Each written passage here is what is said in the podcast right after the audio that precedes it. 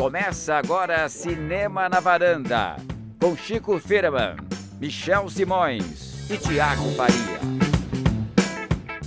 Varandeiras e varandeiros, mais um Cinema na Varanda, sou Michel Simões.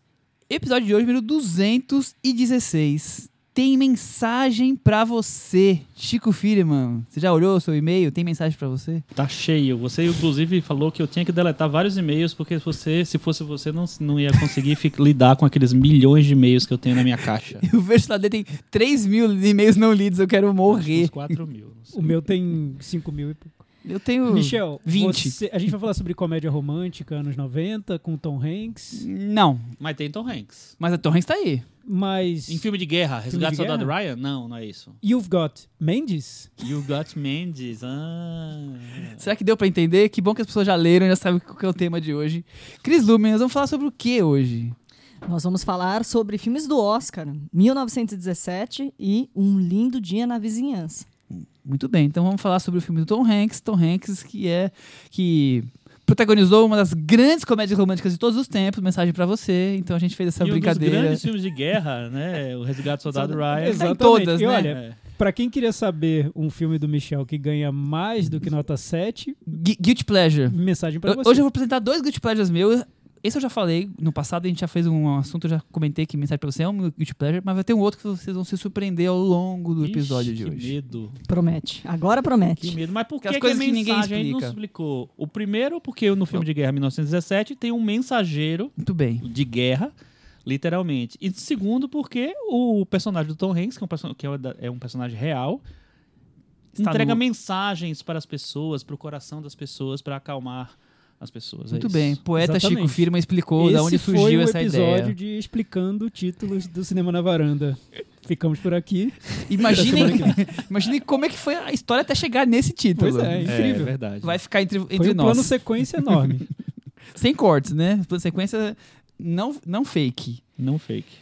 Vamos falar então sobre os dois filmes, Um, Di- Um Lindo Dia na Vizinhança, em 1917, como a Cris já comentou. Também hoje tem boletim do Oscar com os últimos passos importantíssimos para Os passos de um homem. os últimos passos de um homem. É isso. E também temos uma novidade no meio aí, aguardem que daqui a pouco vamos falar sobre isso.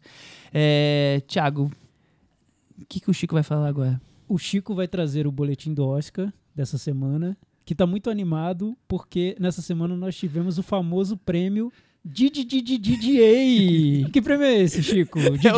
É o melhor filme que o Raça Negra escolheu. Exato, é o melhor filme, na opinião dos integrantes do Raça Negra. Luiz Carlos. Do comitê do Raça Negra. Bem, Hollywood tem muitos é, sindicatos Hum, né, de várias bem. categorias e os diretores estão cheios de mania. cheios de mania. Vocês estão dois poetas hoje, eu adorei. E aí o que aconteceu? Teve na, no sábado a entrega do, do, do, do prêmio do Directors Guild of America e 1917, Sam Mendes, na verdade, ganhou o prêmio de melhor direção do ano. Então, existia uma expectativa grande de se quem, se quem, seria, quem seria premiado, se seria ele ou Bong Joon-ho, né, pelo Parasita, que estava muito cotado também, e ele ganhou.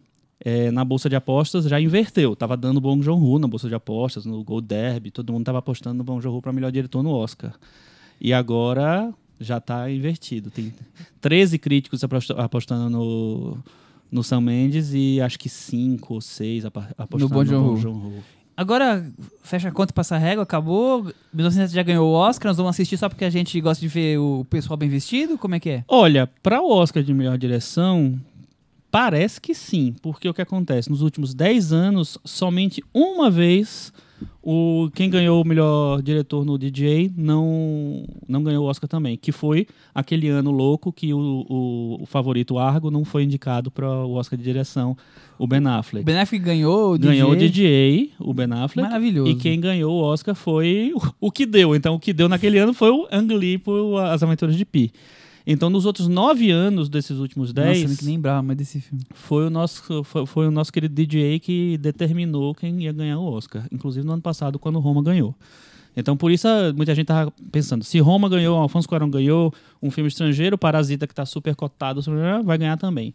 Só que eu acho que pesou a coisa técnica, a coisa de vender o filme pelo lado técnico, no plano de sequência, aquela coisa que a gente vai falar daqui a pouco. E o Sam Mendes foi premiado. E também eles dão, eh, faz uns três ou quatro anos que eles dão um prêmio de direção estreante, que foi para Alma Harel, pelo filme Honey Boy, que não estreou no Brasil ainda. Então, teve essa menção aí para Alma Harel. Inclusive, foi a meio surpresa, porque tinha uns, uns, uns filmes mais famosinhos concorrendo. É, mas é isso, então eu acho que agora a gente tem que esperar o BAFTA. BAFTA é semana que vem? Acho que é dia comecinho de fevereiro. E é, é muito provável que o 1917 ganhe o BAFTA também, né? Porque é um filme É britânico. isso que eu ia falar, né? Vai coroar, provavelmente, Exatamente. o 1917 não É. tem muita escapatória. Então, assim, vai chegar lá como favorito. Aí vamos ver como é que vai se comportar aquele balô preferencial do Oscar, que é aquela coisa de Mas- você votar. Hoje a pinta toda é filme do Sam Mendes pra ganhar ou Então, não eu, tá tão bem pra, assim? Pra direção, acho que não. Com, com certeza tá muito bem. Só que eu acho que tem, aquela, tem o fator do balão preferencial, que é aquela coisa. Se você recebe muito voto no- nas primeiras posições e não tem tanta rejeição, não é, não é que eu citar também nas últimas posições, porque para melhor filme você ranqueia os nove, né? No- nesse, ano, nove. É, e eu acho que Parasita vai ter muito voto nas primeiras duas posições. Eu acho que existe alguma chance de uma reviravolta aí, que vai ser uma revolução, claro, porque é um filme sul-coreano, porque é um filme estrangeiro, que nunca ganhou, etc. Mas eu acho que ainda não está ganho totalmente em 1917, mas quase tudo indica que, que o caminho é esse. É, o 1917 ganhou também nesse final de semana o American Society of Cinematographers, o prêmio deles, na verdade, né, o que é o sindicato dos diretores de fotografia pro Roger Dickens, já era esperadíssimo, né? Porque aquela coisa do, do plano de sequência, vendeu o filme. né. E o Farol ganhou um prêmio também, que é o Spotlight Awards que eles dão, que é tipo um, um filme mais ousado, mais independente, mais revelação e tal. E é isso. Só que eu acho... Ah, teve um prêmio também dos US, USC Scripters, que é, um, é uma, uma premiação para roteiros adaptados de livros. E quem ganhou foi a Greta Gerwig. Realmente, Thiago, o Chico falou bem. Tem sindicato pra tudo nos Estados Unidos. sindicato, mas esse não é um sindicato, esse é um prêmio ligado a uma universidade, eu não Ok. lembro agora qual é, mas ele é ele meio que referência para o Oscar, até porque todo o, o filme é, ele tem que ser baseado em livro, não pode ser peça, não pode ser outro filme, não pode ser nada, tem que ser livro. Mas, ao contrário do, do sindicato dos roteiristas, que tem que ser credenciado no sindicato para poder concorrer, esse, nesse aí, qualquer é, filme adaptado de livro pode concorrer. Então, é, às vezes é, é mais certo a vitória aqui é, indicar o vencedor do Oscar do que no roteiro adaptado do Writers Guild of America. Mas a maior, maior surpresa desse final de semana foi, na verdade, o Annie Awards, que é o, o Oscar da animação, que não ganhou Toy Story, não ganhou Frozen, ganhou quem? Klaus. Klaus. Klaus ganhou sete prêmios. Toy Story zero, Frozen zero. Que é uma animação espanhola da Netflix. Exatamente. E o Perdi, é, Perdi Meu Corpo ganhou dois prêmios também. Três prêmios também. Muito bem. Então, Netflix está fortíssima para animação e mostra que eles não estão ligando muito para a continuação de blockbuster hollywoodiano, não. Se isso vai indicar o Oscar de animação, aí é diferente, porque no Oscar é uma bagunça. Todo mundo vota em tudo. Nesse é um prêmio da animação, do pessoal da animação. Então, mas assim, acho que bagunçou um pouco o negócio. Já tava bagunçado já, né, na animação. Tava, ganhou o, o Link Perdido ganhou o Globo de Ouro, o Toy Story 4 ganhou o Critics' Choice. Então tá indo para vários lugares. Mas Eu gosto assim, quando tem eu também. divisão de prêmio, tem mais É. emocionante. Sim, não, não como tá os, a- parece- os atores que todo mundo já sabe os quatro que vão ganhar e não tem a menor graça. É, e parece que a gente tá caminhando pra um Oscar bem previsível, infelizmente, né? Sim. É, e- eu ainda sou do time Parasita, cada vez mais eu acredito. Somos I todos Parasita. É, eu quero acreditar. Fala em coreano. Jogi, jogou. quero acreditar. no Kansamida. Parasita. DJ. Gostou que eu falei coreano Que- agora? Isso é? É obrigado, mas eu só sei falar essa Como é? palavra. Kansamida. Kamsamida? É. Hum. Parasita, por tudo que você trouxe. Eu sei falar, eu sei falar algumas palavras em, em coreano. Bong Joon-ho. Song, Song Kang-ho. Eu, eu aposto, assim, falando sério agora um pouquinho, eu acho que por esse esquema de votos, de votação do Oscar, que é uma lista de por preferência, eu acho que o Parasita pode sim surpreender. Tomara, seria lindo, né, pra todo mundo, porque o 1917, por mais que tenha vários méritos, a gente vai falar sobre o, sobre o filme. A história, a trajetória do Parasita é muito legal, né? A gente viu os atores ganhando o prêmio do Screen Actors Guild e foi emocionante. Tem esse fator surpresa que é, é sempre muito agradável. É, e, o- e o Parasita, ele realmente ele chega num, num estado que nenhum outro filme estrangeiro chegou. Com um sucesso absoluto de crítica e um sucesso de público muito grande. Público que eu falo assim, não é público de dinheiro, se bem que ele ganhou dinheiro bastante também. É público da, a- da ovação que a gente As fez no pessoas foram assistir Os e gostam atores, assim, não vou votar em nenhum ator americano, nenhum ator de língua inglesa, eu vou votar nos coreanos e vou bater palma de pé. Então, assim, isso indica alguma coisa. Eu acho que Parasita é um, é um filme que me parece não tem muita muito voto contrário. Eu acho que se ele tiver voto contrário no coisa, porque no, no, no Oscar desse jeito, você pode votar para derrubar um filme. Então, assim, eu quero que 1917 ganhe, eu voto ele em primeiro e Parasita em último. Mas quantas pessoas vão fazer isso, né? Então, não sei. É, só que, assim, eu vejo muita gente botando Parasita em primeiro, em segundo, e eu vejo também muita gente botando mil- 1917, mas eu acho que o Parasita não vai ter voto lá embaixo. Ele vai ter voto no meio sempre. E Entre o três 1917 primeiros. pode tem muita gente que não e gostou tô, e também. eu tô achando, Chico, aqui fazer o, o momento Mãe de Ná, Vamos lá, momento. tem muita gente que tá vendo o 1917 com a expectativa de ser uma obra-prima e que talvez, depois de ter visto o filme, tenha, o filme tenha caído um pouco no conceito, coisa que não aconteceu com Parasita, que foi um filme unânime, né? Eu não, pelo menos, enfim, eu não vi muitas pessoas não gostando de Parasita, desgostando de Parasita, ou achando Sim. que Parasita não era tudo isso. Já Uhum. 1917 pode ser que aconteça, viu? É. E, e o Oscar, nos últimos anos, tem essa tendência de dividir os prêmios de direção e filme. Poucas vezes nos últimos anos ganhou, Ganhou o filme ganhou os dois. dois. O acho que a Forma da Água dos últimos cinco anos foi o único, se eu não- se eu não me engano. Spotlight não ganhou, Moonlight não ganhou, os dois. O ano passado, qual foi mesmo que eu já esqueci? Ah, não, não, não vamos lembrar. Aquele não, do ano vamos lembrar, passado, não, meu Deus, lá. não. Melhor esquecer, mas não ganhou. Não ganhou O também. diretor não ganhou. Foi o Roma e o, e o, O Green Book. Green Book. E aí é, existe essa tendência. Então, como existia uma, um, um certo, uma, uma certa onda de credibilidade para o Bong Joon-ho ganhar a, o prêmio de direção, parecia difícil ele ganhar direção e filme. Agora que o Sam Mendes está muito favorito para direção, isso pode ajudar o Parasita para melhor filme. Vamos ver se isso se confirma, vamos ver. Eu acho que seria interessante se o Parasita ganhasse. Ele vai ganhar filme estrangeiro, todo mundo já sabe, mas seria muito interessante se ele ganhasse o roteiro original. Então, se ele ganhar o roteiro original, é, tem um, o 1917 eu acho que não, não tem chance nenhuma. O, tem o Era uma Vez em Hollywood, que muita gente acha que vai ser o grande prêmio do Tarantino ali naquela noite. É, se não der Tarantino, se der Parasita, aí eu acho que são, são chances boas de, de Oscar de melhor filme. Vamos ver, né? É isso, Cris? É isso aí. Semana que vem damos mais um boletim do Oscar e lançamos o bolão do Oscar da varanda. Aí sim. Certo? E aí vamos ver o que, nós, o que, que os nossos varandeiros vão poder escolher e o que, que podemos premiá-los, o vencedor. Vamos aguardar. Vamos então partir para 1917. Antes disso, vamos falar sobre o cinema de Sam Mendes, porque é a primeira vez que Sam Mendes chega à varanda. Um diretor inglês de 54 anos. Achei curioso, eu li um pouco sobre ele. Ele é filho de um.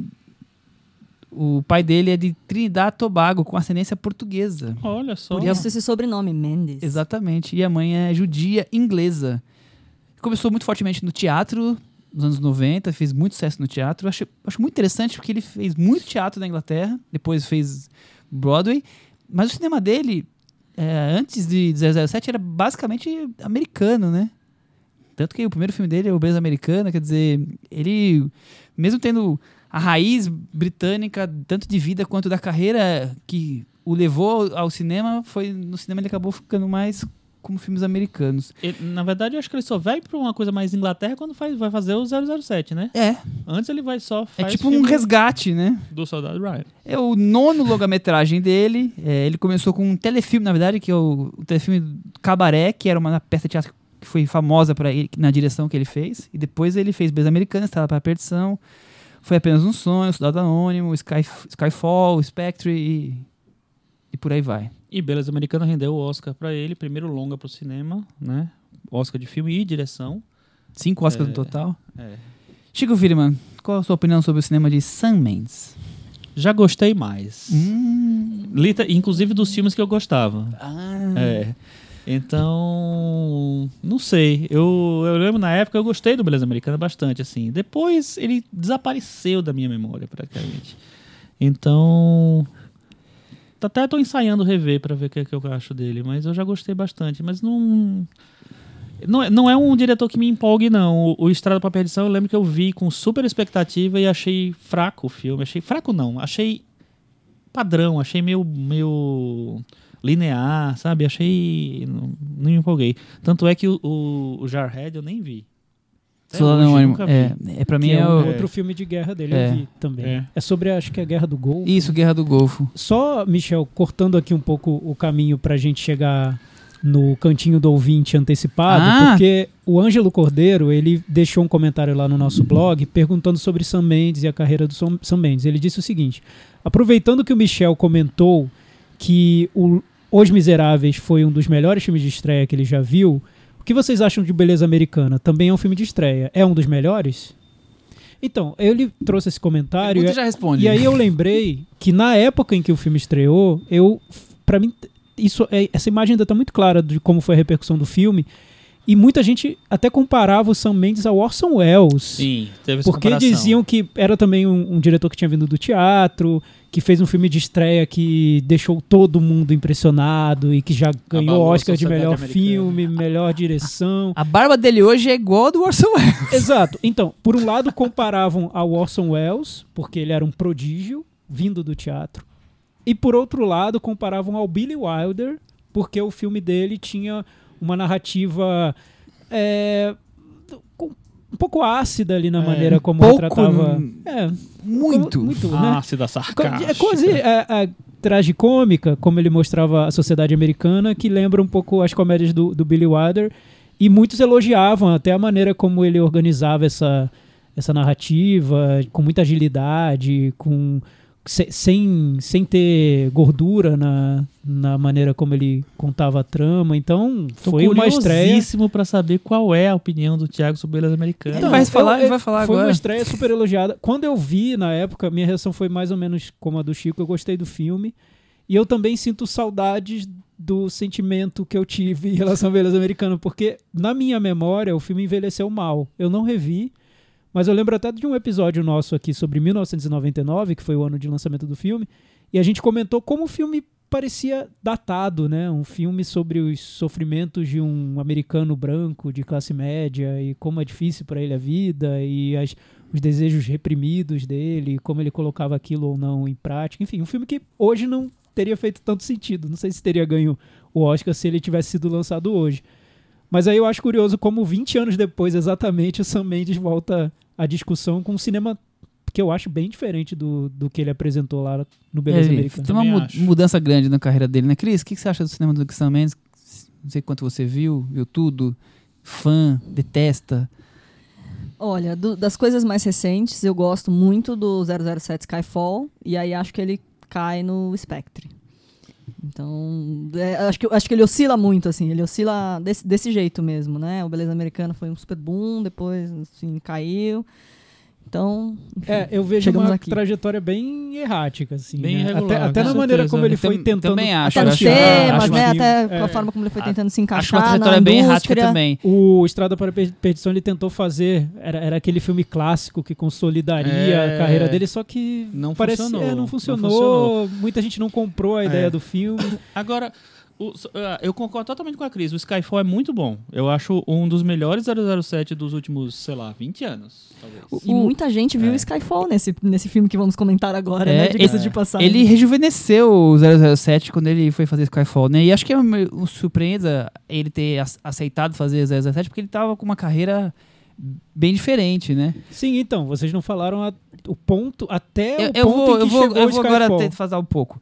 Eu gosto de beleza americana, eu revi não faz muitos anos, eu continuo gostando. Eu acho que é um é um mundo que ficou lá nos anos 90, mas eu acho que é um retrato muito curioso sobre aquele mundo dos anos 90, Uhum. que foi vivido, que merece um retrato. É, A relação, essa coisa do, de filhos que detestam os pais e não falam com eles, a, a coisa do, da classe média americana ali hipócrita, tô sendo toda destroçada. Eu acho que é uma visão Você curiosa. acha que é o Parasita de 99? Não, não, não é Parasita 99. É o Desperate Housewives de Talvez. 99. É, Talvez. O Belas Ah, Americano se é inspirou esse, né? muita, muita, muitas, Muitas séries, coisas depois, né? filmes e tudo mais. Mas eu tentei enxergar um pouco nessa carreira errática do Sam Mendes, o que, que ele. Quais são os temas, o que, que ele tentou analisar.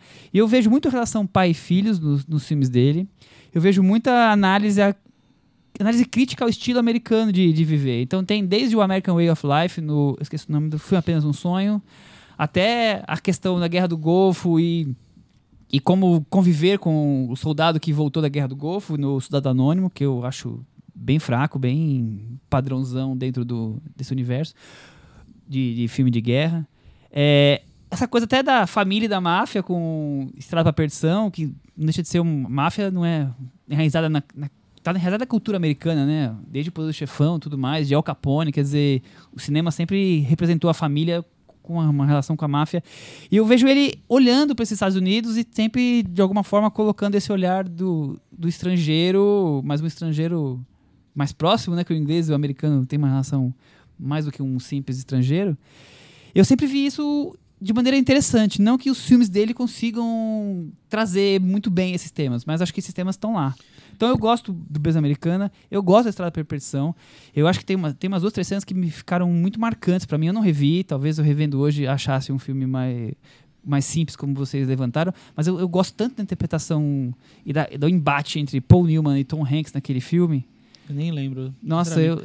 Eu, Eu lembro de uma fico- cena no piano que é bonita, mas eu não sei. é, eu tem uma cena que o Newman bate na mesa, assim, irritado, porque o Tom Hanks aprontou uma. Porque eles eram co- quase pai e filho, mas não, e aí eles Uhum. têm que um voltar contra o outro, por uma situação que o filme acontece.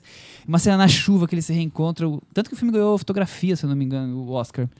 Eu. eu talvez esses momentos me tragam uma boa lembrança que seja melhor do que o próprio filme presente. Mas eu acho que Soldado Anônimo é fraco, foi apenas um sonho fraco. Mas aí chega no meu Guilty Pleasure. Eu adoro o filme Por Uma Vida Melhor. Por uma vida É, melhor. o Away We Go. Algumas É, pessoas Distante chamam de distante. vamos. É, mas depois fala Por Uma Vida Então Melhor. toca aqui que eu também gosto muito desse Tá filme. vendo? Eu vi no Festival do Rio 2009, eu fiquei super, achei simples, pequeno, assim, sabe, sem, prete- sem pretensão e embarquei total no filme. Pra quem não conhece, até porque é um filme que ficou meio escondido, é um filme sobre um casal que vai ter um filho e o- os pais mudam de país e eles chegam à conclusão que o emprego deles eles conseguem fazer viver é, fazendo home office, então eles podem morar onde quiserem, não mais na cidade onde eles moravam por conta da família. E resolvem visitar as cidades onde moram os melhores amigos para escolher em que cidade eles vão morar. É com a Maya Rudolph Uhum. e o John Krasinski. John Krasinski. É. É um filminho simples, é um filminho indie, podia ser muito bem um filme de Sundance, com todas as, as suas é, obsessões e características, mas eu me encantei por Eu aquele também, filme. eu, eu, eu sou, sou- E tem gente que detesta. que A maioria acha detesta. Eu. Não, eu acho mas eu não vou falar sobre. Pode boa, falar. eu, acho, eu acho muito É. ruim. Mas o. Mas o, o Acho que muito eu- ruim. acho que é, tem vários personagens Eu estereotipados. só acho que o conceito de bem Guilty Pleasure continua completamente des- Tá deturpado na varanda. Porque Guilty Pleasure é quando a gente falar de um filme do Judy Apatow, Exatamente. Todo é mundo filme. tá- Você tá super certa. Eu acho que você tá 100% de razão, como sempre.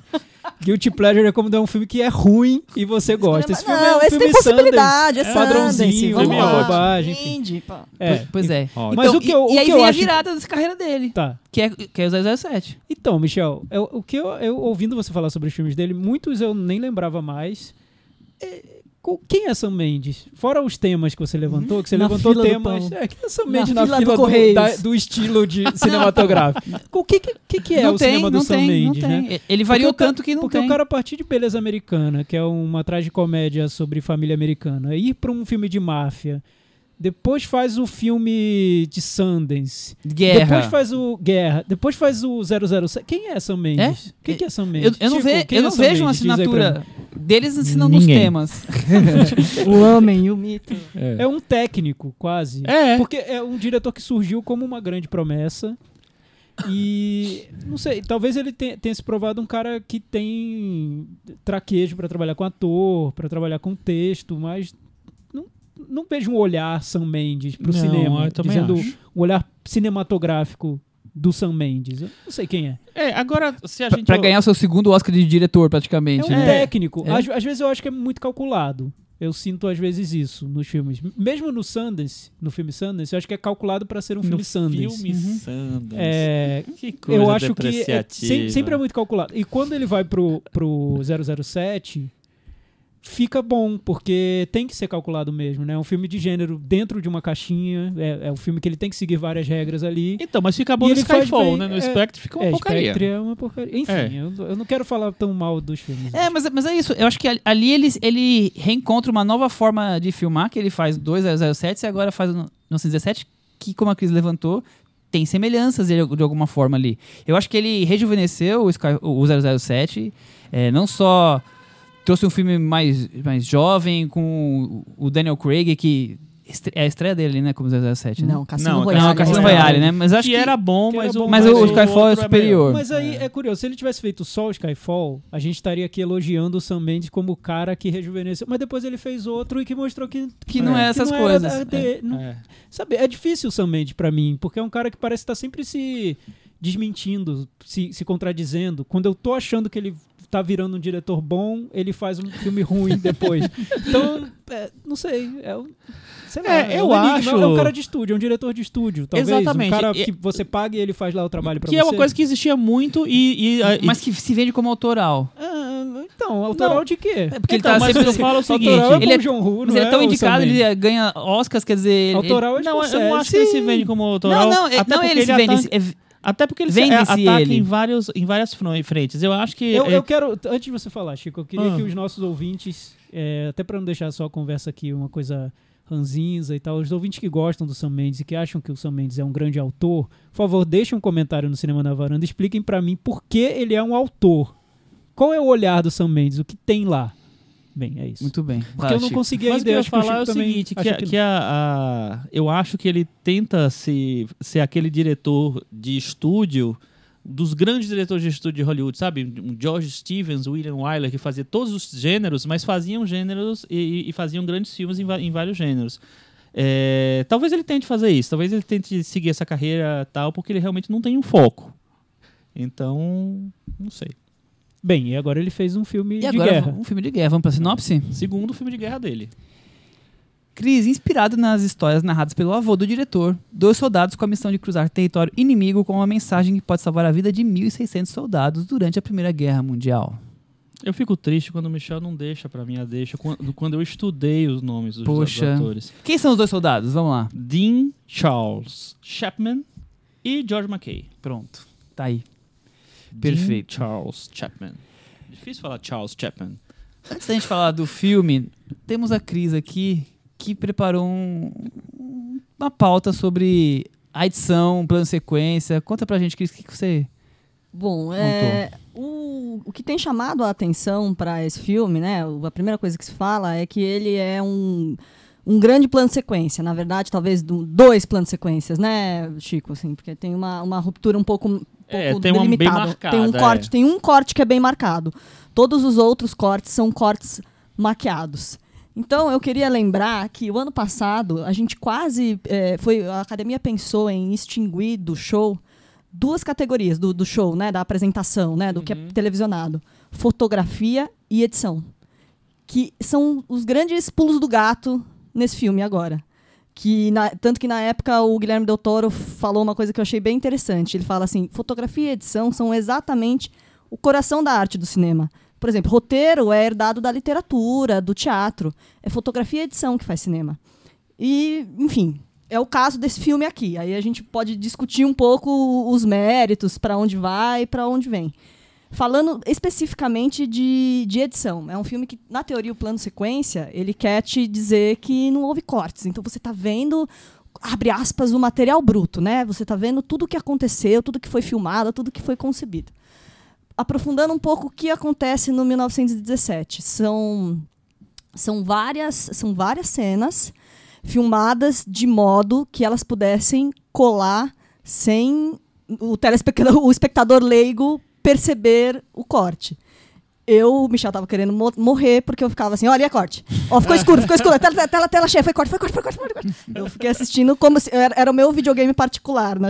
Existe um outro videogame no filme que a gente já vai discutir, mas o meu particular era ficar tentando descobrir exatamente aonde que estavam os cortes. E aí eu fiz uma brincadeira aqui no- nos episódios anteriores, falei, pô, como é que o cara não foi indicado ao Oscar, deu um super trabalho e tal. Mas vale a pena, acho que a gente explorar isso. Por quê? Porque assim, quando a gente tem a montagem tradicional, você tem uma possi inúmeras possibilidades do montador na hora que ele vai fazer a cena.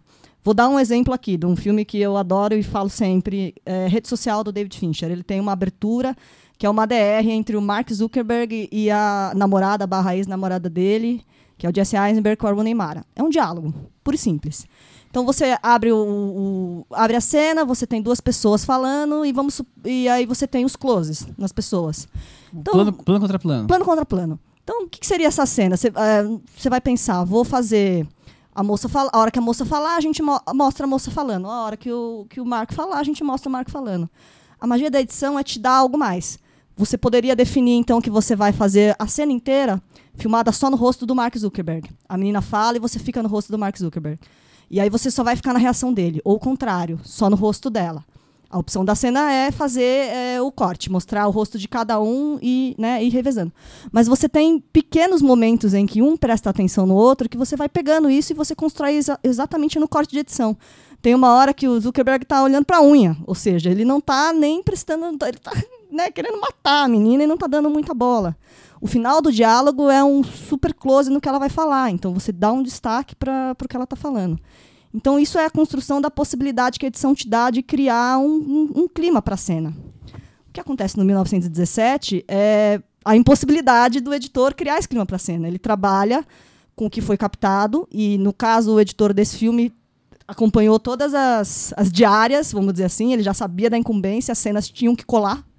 Então, ele sabia como a cena tinha que começar e como a cena tinha que terminar. O trabalho dele foi muito de fazer essa colagem mas ele não tinha essa possibilidade de dar o toque o toque editorial, vamos dizer, de reconstruir a cena. A cena tinha que ser, ele tinha que acompanhar e a cena ia ser mais ou menos aquela, assim. Por exemplo, é o soldado correndo e foi. Ele não tem a possibilidade de criar o soldado correndo e aí as costas do soldado e aí um close da mão do soldado e aí alguma outra coisa. E talvez seja por isso que não existe uma indicação de edição, mas existe uma indicação de fotografia, que é do Roger Dickens que é, é onde o filme né, tem, se constrói. E, assim, quando você não tem a possibilidade de tantos cortes, a tendência é você imaginar um filme mais lento. Então, eles saem atrás de recursos de câmera, de recursos de, movime- de movimentação e de close, e de muito 360 nos personagens, para recriar essa, essa situação de, de movimento. Que eu acho que esse que é o pulo do gato do 1917, de trazer imersão e, e tudo que o, o plano sequência traz. Só ficou faltando o nome do, Do nosso montador. A Vida Smith. Invisível. Lee. A Lee Vida. Invisível. A Vida do Lee montou Smith, o que é o cara que Dunkirk. montou. A vida É o cara que montou o dele. É o Dunkirk. cara que montou o Dunkirk. Eu só, só é, adicionando mais uma coisa que a Cris falou, é o seguinte, eu acho que nesse, nesse filme o papel do montador é, é, sei lá, dar credibilidade à fantasia do plano de sequência. Exatamente. Porque como é impossível aquele plano de sequência, é impossível, sei lá, talvez seja possível um dia, já foi até, né, sei lá. Mas é, eu acho que é- é- ele só funciona para tipo, eu quero iludir que que o plano de sequência está indo do começo ao fim, a não ser quando tem a cena onde claramente para, porque é uma pausa dramática do filme mesmo. É, então tem isso, eu acho que tem essa, essa coisa. E além do, do- do que você falou, da, da- explicar a não indicação, explica o favoritismo do, do Roger Dickens em Sim, fotografia sim. E, e a não indicação dele do, do Will Smith em montagem. Montagem. Entendeu? Eu acho que tem que tem isso realmente assim.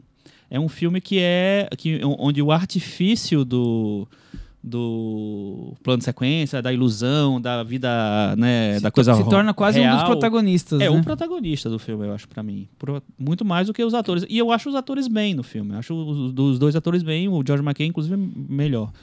Mas eu acho que o, ali o que, o que tá em primeiro plano é realmente o, o- a ilusão do plano de sequência.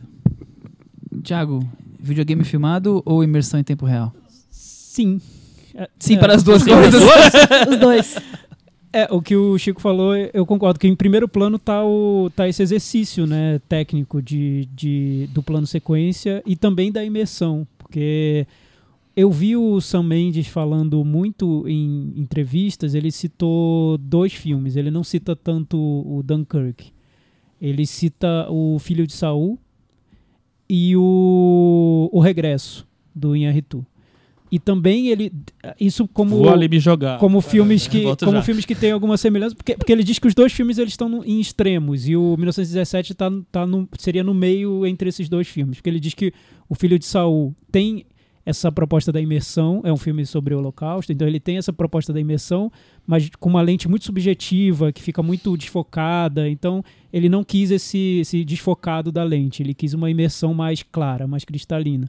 E o Regresso tem planos sequência muito longos do Inharitu, só que planos sequência abertos. Ele não queria planos sequência tão abertos, ele queria mais fechados. Então ele, ele disse que o 1917 está entre esses dois filmes. Ele cita também muito o Birdman, do Inharitu, que também tem essa ilusão do plano sequência, porque ele diz que o Birdman provoca a impressão de que você está dentro de um sonho, o, a imersão num sonho. E isso que ele queria provocar no espectador de 1917. Então, ouvindo o, o Sam Mendes falar sobre essas referências dele para esse filme, eu noto que ele parece que ele está tentando se aproximar De um de diretor de dois. Oscars. é, tanto do Inharitu quanto do Quaron. Porque são dois diretores que tentam, têm essa proposta da imersão nos filmes, né? O Quaron fez o Gravidade, que também queria que o espectador se sentisse lá junto com a Sandra Bullock na, no espaço, e fez o Roma, que queria que a gente entrasse na casa dos personagens. Então,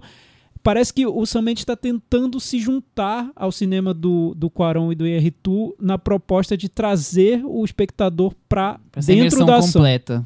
Cris? É a mexicanização do Sam Mendes, já tem um sobrenome latino, então ele já Ah, tá Daqui a pouco ele começa a falar pegada. espanhol pra ver se a gente dá Exato, um Oscar exato, logo pra ele. Exatamente. Ele vai ganhar o dele agora, de novo. É, parece que sim. Mas é interessante, porque um diretor que eu achava que não tinha marca nenhuma, parece que ele tá sempre, sempre tentando se aproximar de alguma tendência.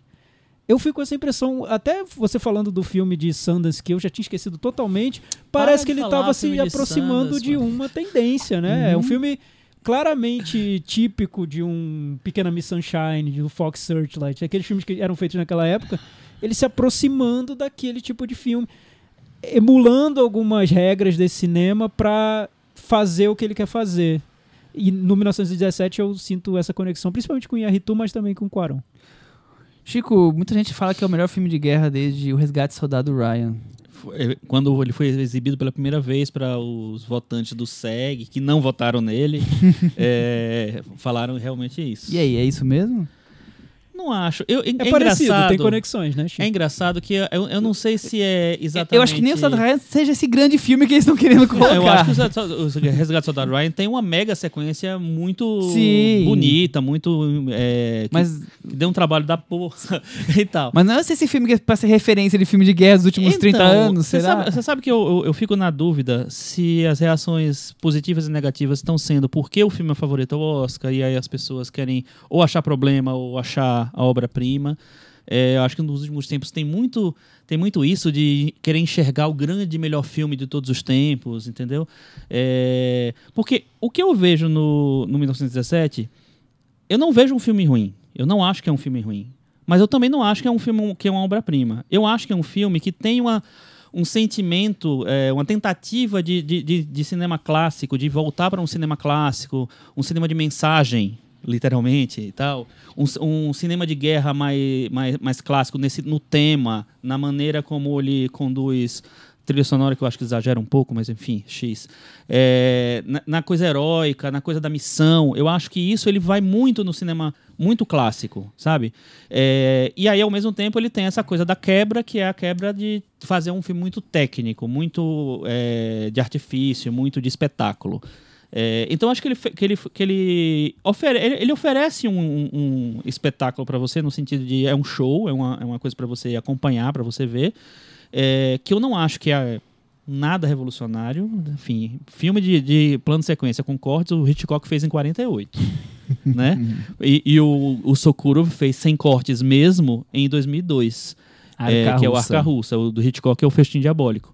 É, então eu acho que assim, não tem nada de revolucionário. Então estão tentando vender pelo revolucionário, não é nada de revolucionário. Ô, nada. Chico, não sei a sua opinião aí, mas eu, eu achei que eu consegui reconhecer mais fácil os cortes e os truques de, de filmagem do que eu imaginei que ia ser. Eu achei que ia ser mais difícil perceber. Dá pra perceber, assim. Dá. Em vários momentos a câmera vai ficando é, completamente escura. Você tem, assim, é, momentos que você tem. é, que o soldado fica mais parado, um cenário mais parado, então é, facilita pra você juntar isso na- numa ilha de edição. Não Uhum. sei, pareceu mais. Eu achei, eu achei que ia estar mais complexo o, o- a ta- captação. Ela, ela é grandiosa, ela é bonita, mas eu achei mais fácil Eu de também acho. reconhecer os cortes. E aí eu fico na dúvida se ele realmente ele quis é, iludir ou se ele quis, é, sei lá, vender que o plano de sequência. O filme está sendo vendido pelo estúdio como plano de sequência, mas não é. É, é, são vários planos de sequências, enfim. É, mas se ele quer iludir mesmo, ou se o negócio dele era criar uma narrativa. É. Entendeu? Eu acho que ele criou a Se narrativa. for só pra ok. criar uma narrativa, é ok. Se É. for pra assim, assim, achar que é o grande, não sei o É, quê. eu também acho que ele, ele fez pra criar uma narrativa e, e o marketing tá promovendo isso e, É. e transformando isso quase que num calvário pro próprio filme. É, eu não sei se foi só criar narrativa, porque essa proposta pensou. de imersão tá desde o princípio do Sim, filme. sem Então, tá, dúvida. eu Ah. acho que mais do que um filme que seria novo, inovador pelo plano sequência, que realmente o Hitchcock já estava fazendo lá no Festim Diabólico, ele traz essa que aí sim eu vejo uma tendência hoje desse cinema de imersão, desse tipo de filme que com, a- com- numa época em que você tem vários tem streaming, você pode ver filme em casa no celular, tá? esse tipo de filme que você só pode ver no cinema. Se você não conseguir assistir ao 1917 no cinema, você não vai ter a sensação de ter sido engolido por essa experiência sensorial. Acho que é isso que o filme quer vender, é isso que é o, o- o atual Não, eu filme. também concordo. É que eu acho que assim, ele não pensou, vou, fa- vou fazer um filme em plano sequência e vai, vai ser fake, porque eu não vou conseguir fazer. É, pra eu ganhar o Oscar de melhor direção porque eu sou foda. Eu acho que foi muito mais essa questão da imersão. Eu vou fazer um filme que aparentemente não tem cortes, que a, que a câmera ligou e vai desligar quando acabar a história, e você vai ficar imerso naquele, naquele drama daqueles dois personagens que vão ter que cruzar uma trincheira inimiga. Então eu vou. Ó, que legal, eu vou mostrar eles minuto a minuto, acom- acompanhando, 24 horas. Aquilo, eu acho que a ideia foi daí. E aí É, agora é, é promove-se ou- que eu, tipo assim, olha que coisa espetacular, precisa ganhar É, o Oscar no- porque é um filme contexto, que é E um no contexto que você tem o regresso, você tem gravidade, Sim. você tem vários outros filmes que tem essa proposta de, de imersão também, né? E Ele vale- fala que não tinha visto nenhum filme de guerra parecido, mas poxa, é, é- é- Então ele não viu nenhum filmes, filme né? de guerra, É, né? Tem Ele outros filmes. O próprio Dunkirk, a, a primeira sequência do Dunkirk é, é praticamente o que esse filme quer fazer, Sim, né? Que você vale- mostra um lembra? soldado saindo de uma uma vilazinha bem comum, mas está vazia, então tem algo estranho acontecendo. Esse soldado vai caminhando pelas ruazinhas, encontra outros soldados, de repente ele sai num corredor e você vê aquele mar repleto de soldados, em plena Uhum. guerra. Então, é, o, o 1917 é essa cena do Dunkirk levada a- ao Dentro da limite, trincheira né? alemã. O que, que você fala? Não, eu ia falar que vale lembrar que o 1917 talvez seja a grande aposta dos estúdios, né? O grande candidato dos estúdios Sim. nesse mundo de Netflix. Sim, né? exato.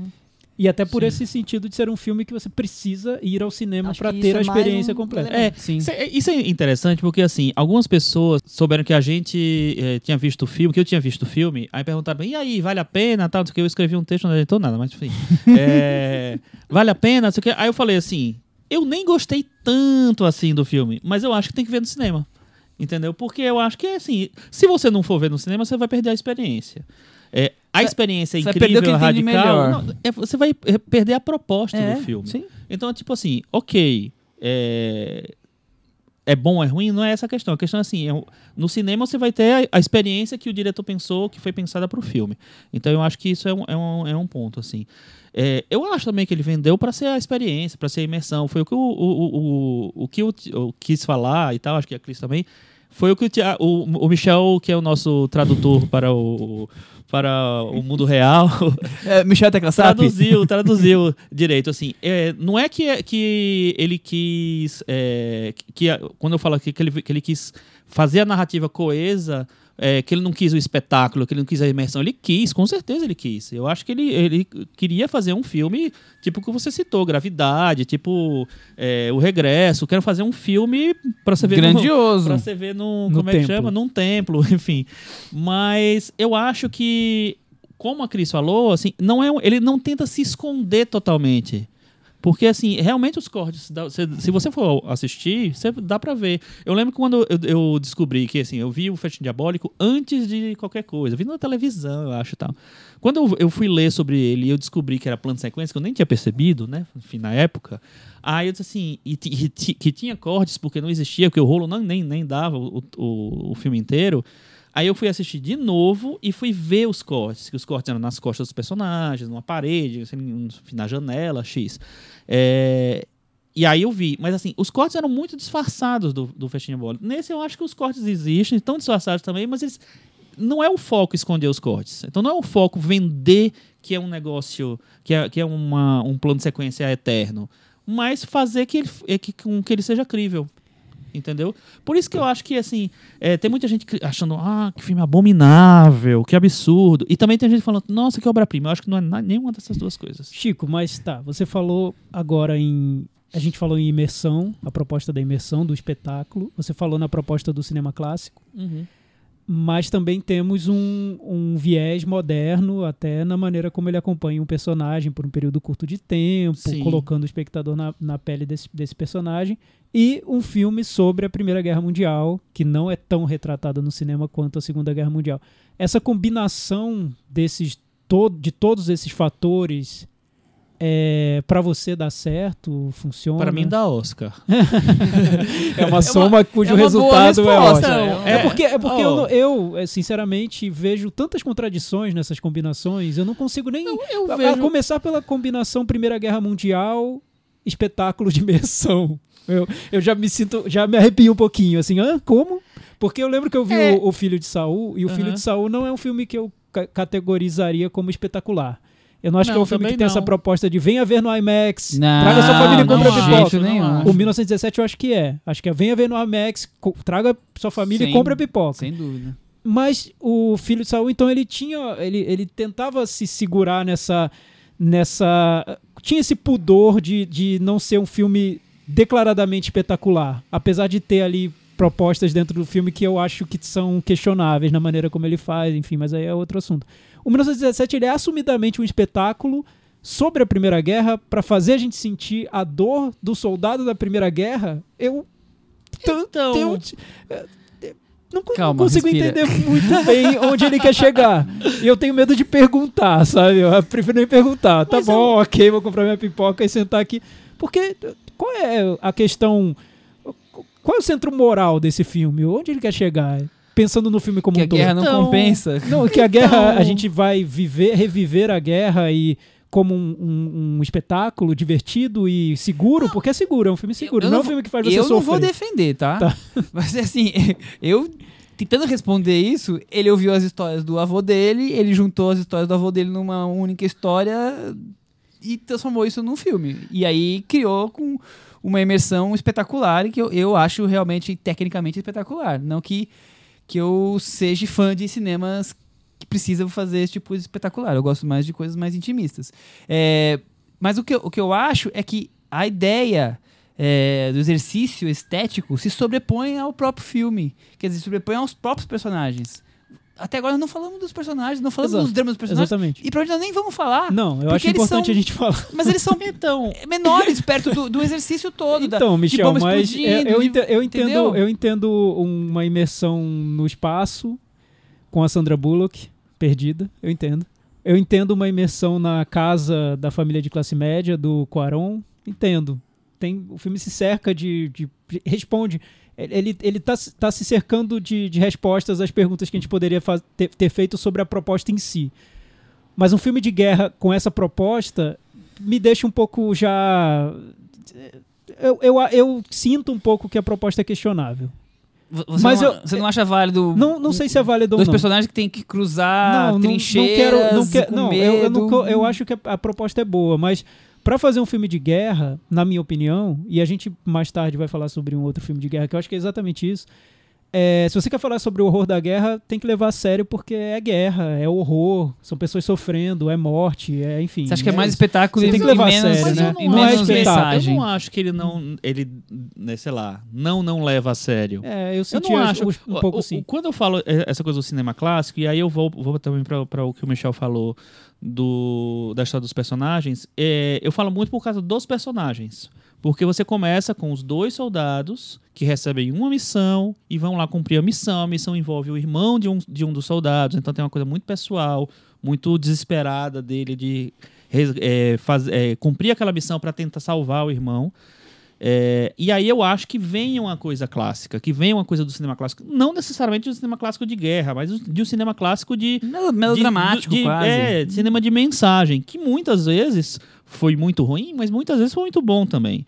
Então eu acho que tem essas duas coisas no filme. É, E aí, durante um bom tempo, eu fiquei achando, achando muito interessante essa maneira como ele é, casava essa, essa experiência tão clássica do, da- do, do cinema com um personagem, com a missão e a, a cumprir, e a coisa da experiência do, da coisa que eu já imaginava que seria uma coisa meio, meio de espetáculo mesmo e tal. É, para mim, o, o filme começa a, a desandar um pouco, é, a perder um, um pouco mais do- do- do- do, Do sabor dele. é, não é nem sabor, porque eu nem tava amando, assim, enfim. Numa cena que é muito simples, que assim, é uma cena que eles estão subindo uma, uma parte mais alta e que a trilha do Thomas Newman grita, assim, num grau que eu disse assim, ah, tá exagerando demais, não precisa, ele tava muito econômico até ali.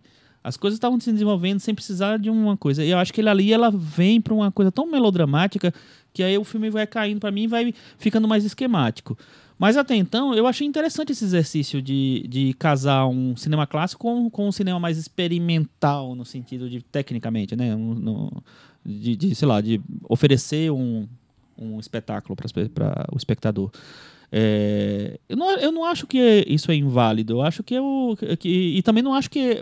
Eu, não, não- eu entendi isso o- o- quando você fala dessa dicotomia das duas coisas, mas para mim não, elas não se confrontaram porque ele tentou casar as duas coisas. O que eu acho é só que é, muitas vezes o, o personagem, que eu falei desde o começo, é, fica realmente abaixo da, da, Da proposta, da né? proposta técnica. Então, aí eu acho que ele. O, o, o, filme me perde um pouco, assim. Mas. Ele desfria, né? Porque a partir do momento que eu, eu vejo um filme de imersão, que ele quer pegar você na mão, vem aqui acompanhar esses dois soldados, vem pisar no barro e enfrentar os medos dos, dos inimigos no meio da trincheira, vem ver o calor, o, pulso, o suor, a pulsação. Quer dizer, ele vem nessa proposta, mas ele não me entrega em nenhum momento isso, porque pra mim é um filme frio, porque ele tá tão preocupado com a parte técnica que ele sobrepõe os personagens e quando ele precisa trazer alguma carga dramática, que tem algumas cenas, ele abusa do melodrama, ele abusa da trilha sonora, então quer dizer, ele tenta usar os, os artifícios cinematográficos pra isso e carrega demais nas doses, então eu fico sempre achando um filme frio no meio de uma coisa que devia ser calorosa, quente, te deixar tenso. Eu não fico tenso, eu fico assistindo aquilo maravilhado com a beleza do, do, que tá acontecendo ali, mas nunca vivendo aquilo. Se é pra ser uma imersão, uma imersão eu espero viver as coisas, né? É, eu ainda acho, continuo achando estranha essa proposta, mas no para um filme de guerra. Mas eu acho que para quem gostou, quem embarcou, quem entrou na ilusão do filme, a experiência pode ser realmente forte para quem está vendo e talvez da- dessa força da experiência ah, o Sam Mendes consiga tirar o que ele quer com o filme, porque a intenção do filme, que é o que ele diz, é você trazer de volta uma lembrança de uma guerra que está se tornando uma guerra esquecida, né? Muito se fala sobre a Segunda Guerra, mas pouco sobre a Primeira. E, e no Foi a filme última ele, grande guerra de trincheira, de é, luta mesmo ele ali, corpo resgata a essa, corpo. essa, essa sensação das- da vida na trincheira, né? E, e que eu acho que, pensando só no filme, no visual que ele constrói, nas, no- nas cenas e tal, eu acho que para mim é o mais in- interessante, porque ele usa o, o plano sequência para mostrar esse o percurso dentro da trincheira. Então ele Uhum. nos coloca na trincheira e, a- e aí nós vamos com os personagens. E isso eu acho que é o que tecnicamente para mim é o que o filme traz. Mas essa sensação que você tem. Aí, pra quem embarcou, Eu- eu- é eu não maravilhoso. ti- eu não tive, eu queria ter, tá? É, não, pra, que, pra quem embarcou, ótimo, e é até chato ouvir alguém que não conseguiu embarcar, como é o meu caso, reclamando do filme, porque, poxa, né, nem, nem conseguiu embarcar e tá aí falando mal. Mas o, o que eu vejo com alguém que ficou muito distante do filme, que não conseguiu entrar, ter essa imersão, é porque eu me incomodei muito com esse excesso de, de beleza plástica do filme na, pra, ao tentar me colocar no- numa sensação de horror, de guerra. Eu acho que não, não casa uma coisa com a outra. Essa, essa obsessão técnica pela beleza é e uma beleza fria, né, com personagens que parece que são unidimensionais, que você não sente o personagem sofrendo. Em nenhum momento você vai colocar a pipoca de lado porque você está se sentindo enojado. Não vai acontecer. Você vai comer pipoca e beber refrigerante. É um filme espetacular. É um filme para você ir à tarde com a sua família, seguro. É um filme inofensivo. Um filme é, clean, polido, né? E um filme de guerra assim. Não sei. Não sei nem se o Iñárritu teria feito um filme de guerra assim. Eu não sei, porque tem, tem questões mais profundas aí que eu acho que o, que o Sam Mendes um pouco nenhum momento confunde as coisas. É, que não traz isso pro filme. Ele não. ele- os personagens caem na lama, mas ele não quer jogar o espectador na lama também, entendeu? Parece que tem um, um limite ali pra deixar o filme muito seguro, muito tudo, tudo muito arrumadinho e tudo muito bem feitinho. Mas falando tecnicamente, realmente tem cenas lindas. A, a- aí, viu? Eu, enfim, tem cenas lindas, o, o- a fotografia é maravilhosa. As cenas noturnas eu acho que são muito muito bonitas mesmo e tem uma sensação quase de, de algo surreal, né? De, de sonho. E aliás, é logo depois que um personagem é, desacorda no filme, né? Tem que ter um corte e quando ele acorda de novo parece que o filme entrou num sonho. Então será essa a ideia de criar algo mais onírico? Essa que a parte fase do filme é dois. interessante. A fase 2 do né? A fase videogame. 2 do videogame. É, Lembra, lembra até o Blade Runner mais recente, É, né? enfim. Que também tem a fotografia do Roger Do- é, exatamente. e ele ganhou o Oscar por, por essa fotografia. É, ele Enfim, era- é, enfim. E é um videogame que você só. Você, cada fase que você passa, você encontra um grande nome do cinema. Do cinema britânico, é verdade. Começa com o Padre Gato do Fleabag, aí você vai seguir. Não, começa com Colin Firth, aí Colin segue pro Firth. Padre Gato do Fleabag, Mark Strong, e sua vida só vai ser salva se você achar o Benedict Cumberbatch. Vai! Boa. É, e eu, eu acho interessante, assim, é, que a escolha dele por protagonistas que são pouquíssimo conhecidos, assim, né? Eles. eles você, você chegou a ver o, o filme do, da gangue de Ned Kelly na mostra? Não. Então, é, o, o, o, George George McKay. McKay é o protagonista desse filme que eu achei bem interessante, é do Justin Kurzel do Macbeth. E, e ele tá muito bem nesse filme do George McKay. eh, no, desculpa, do, do Justin Kurzel. Nesse. No, no, no 1917, ele tá mais apagado que o personagem também não permite muita coisa.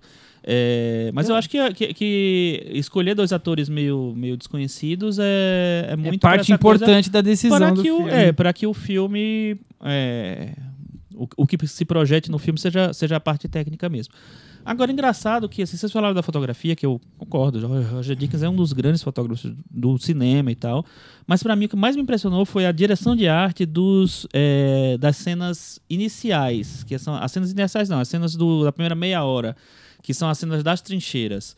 A- a- aquela, aquela cena que tem uma lagoa de corpos e tal, enfim, eu achei muito bem feito. Eu achei que eu fiquei pensando, meu Deus, vai dar um trabalho que deu isso aqui pra fazer, pra pra encher, pra botar esses, essas pessoas boiando aqui, sabe? Eles É. criaram um quilômetro e meio de trincheiras com bonecos pra fazer essas pessoas ah, era boneco, boiando. não era É. pessoa? Então, desgraçado. Achei triste. enfim. Mas muito bom, então, né? Muito bem feito. Eu achei. Você E, e- pessoas. É. e uma coisa que eu achei é, muito incrível também foi quando ele enfiou a mão naquele corpo. Nossa, que Mas, problema. mas aí a gente até conversei com o Thiago sobre isso. é, dá uma sensação engraçada, né? Você ter dois atores anônimos e aí de repente aparece lá. É, É, estrelas. Eu acho que, eu acho que tem, Isso é verdade, acho que tem isso é vários verdade. elementos que me tiram do filme, né? É, isso é Pa- e aí verdade. também eu acho que tem contradições na proposta mesmo. Se a proposta era que os atores fossem desconhecidos pra imersão, por que colocar não. vários atores conhecidos a hora, pontuando a hora filme? que o Padre Qual Gato é a começa, necessidade disso? a hora que o Padre Gato começa, puxa uma, vamos benzer, eu falei, é agora, agora o filme vai. E outra, se é, a ideia é criar uma atmosfera muito realista mesmo, estamos nos olhos, né, estamos no- junto com aqueles personagens, por que tanta cena mirabolante? Por que tanta trilha sonora épica? Por quê? Parece que tem o- um diretor querendo fazer um filme e um produtor de um grande estúdio hollywoodiano jogando elementos dentro desse filme.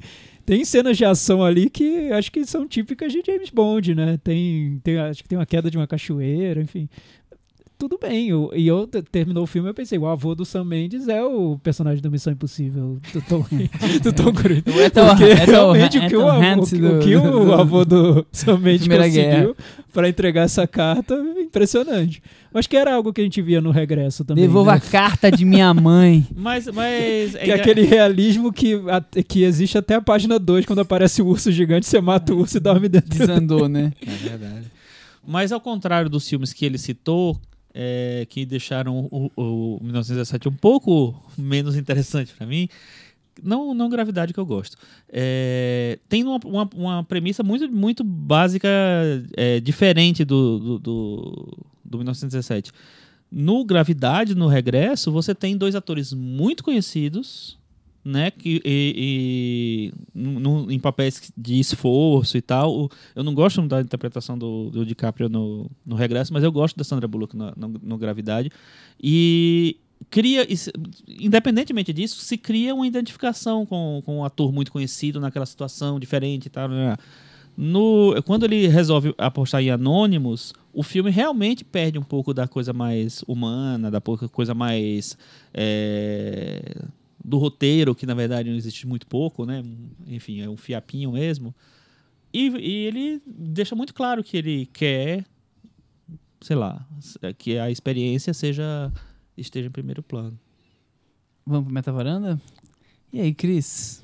Viu que vou começar? Quer que eu comece no seu lugar? Eu dou nota 6 pro eu filme. também vou dar, eu tinha dado nota 6. Eu também vou dar nota Não 6. foi tão mal aqui. É, eu vou dar nota 5. Com esse, ch- esse- essa chuva de nota 6 e uma nota 5, 1917 ficou com 58 e está pendurado na varanda.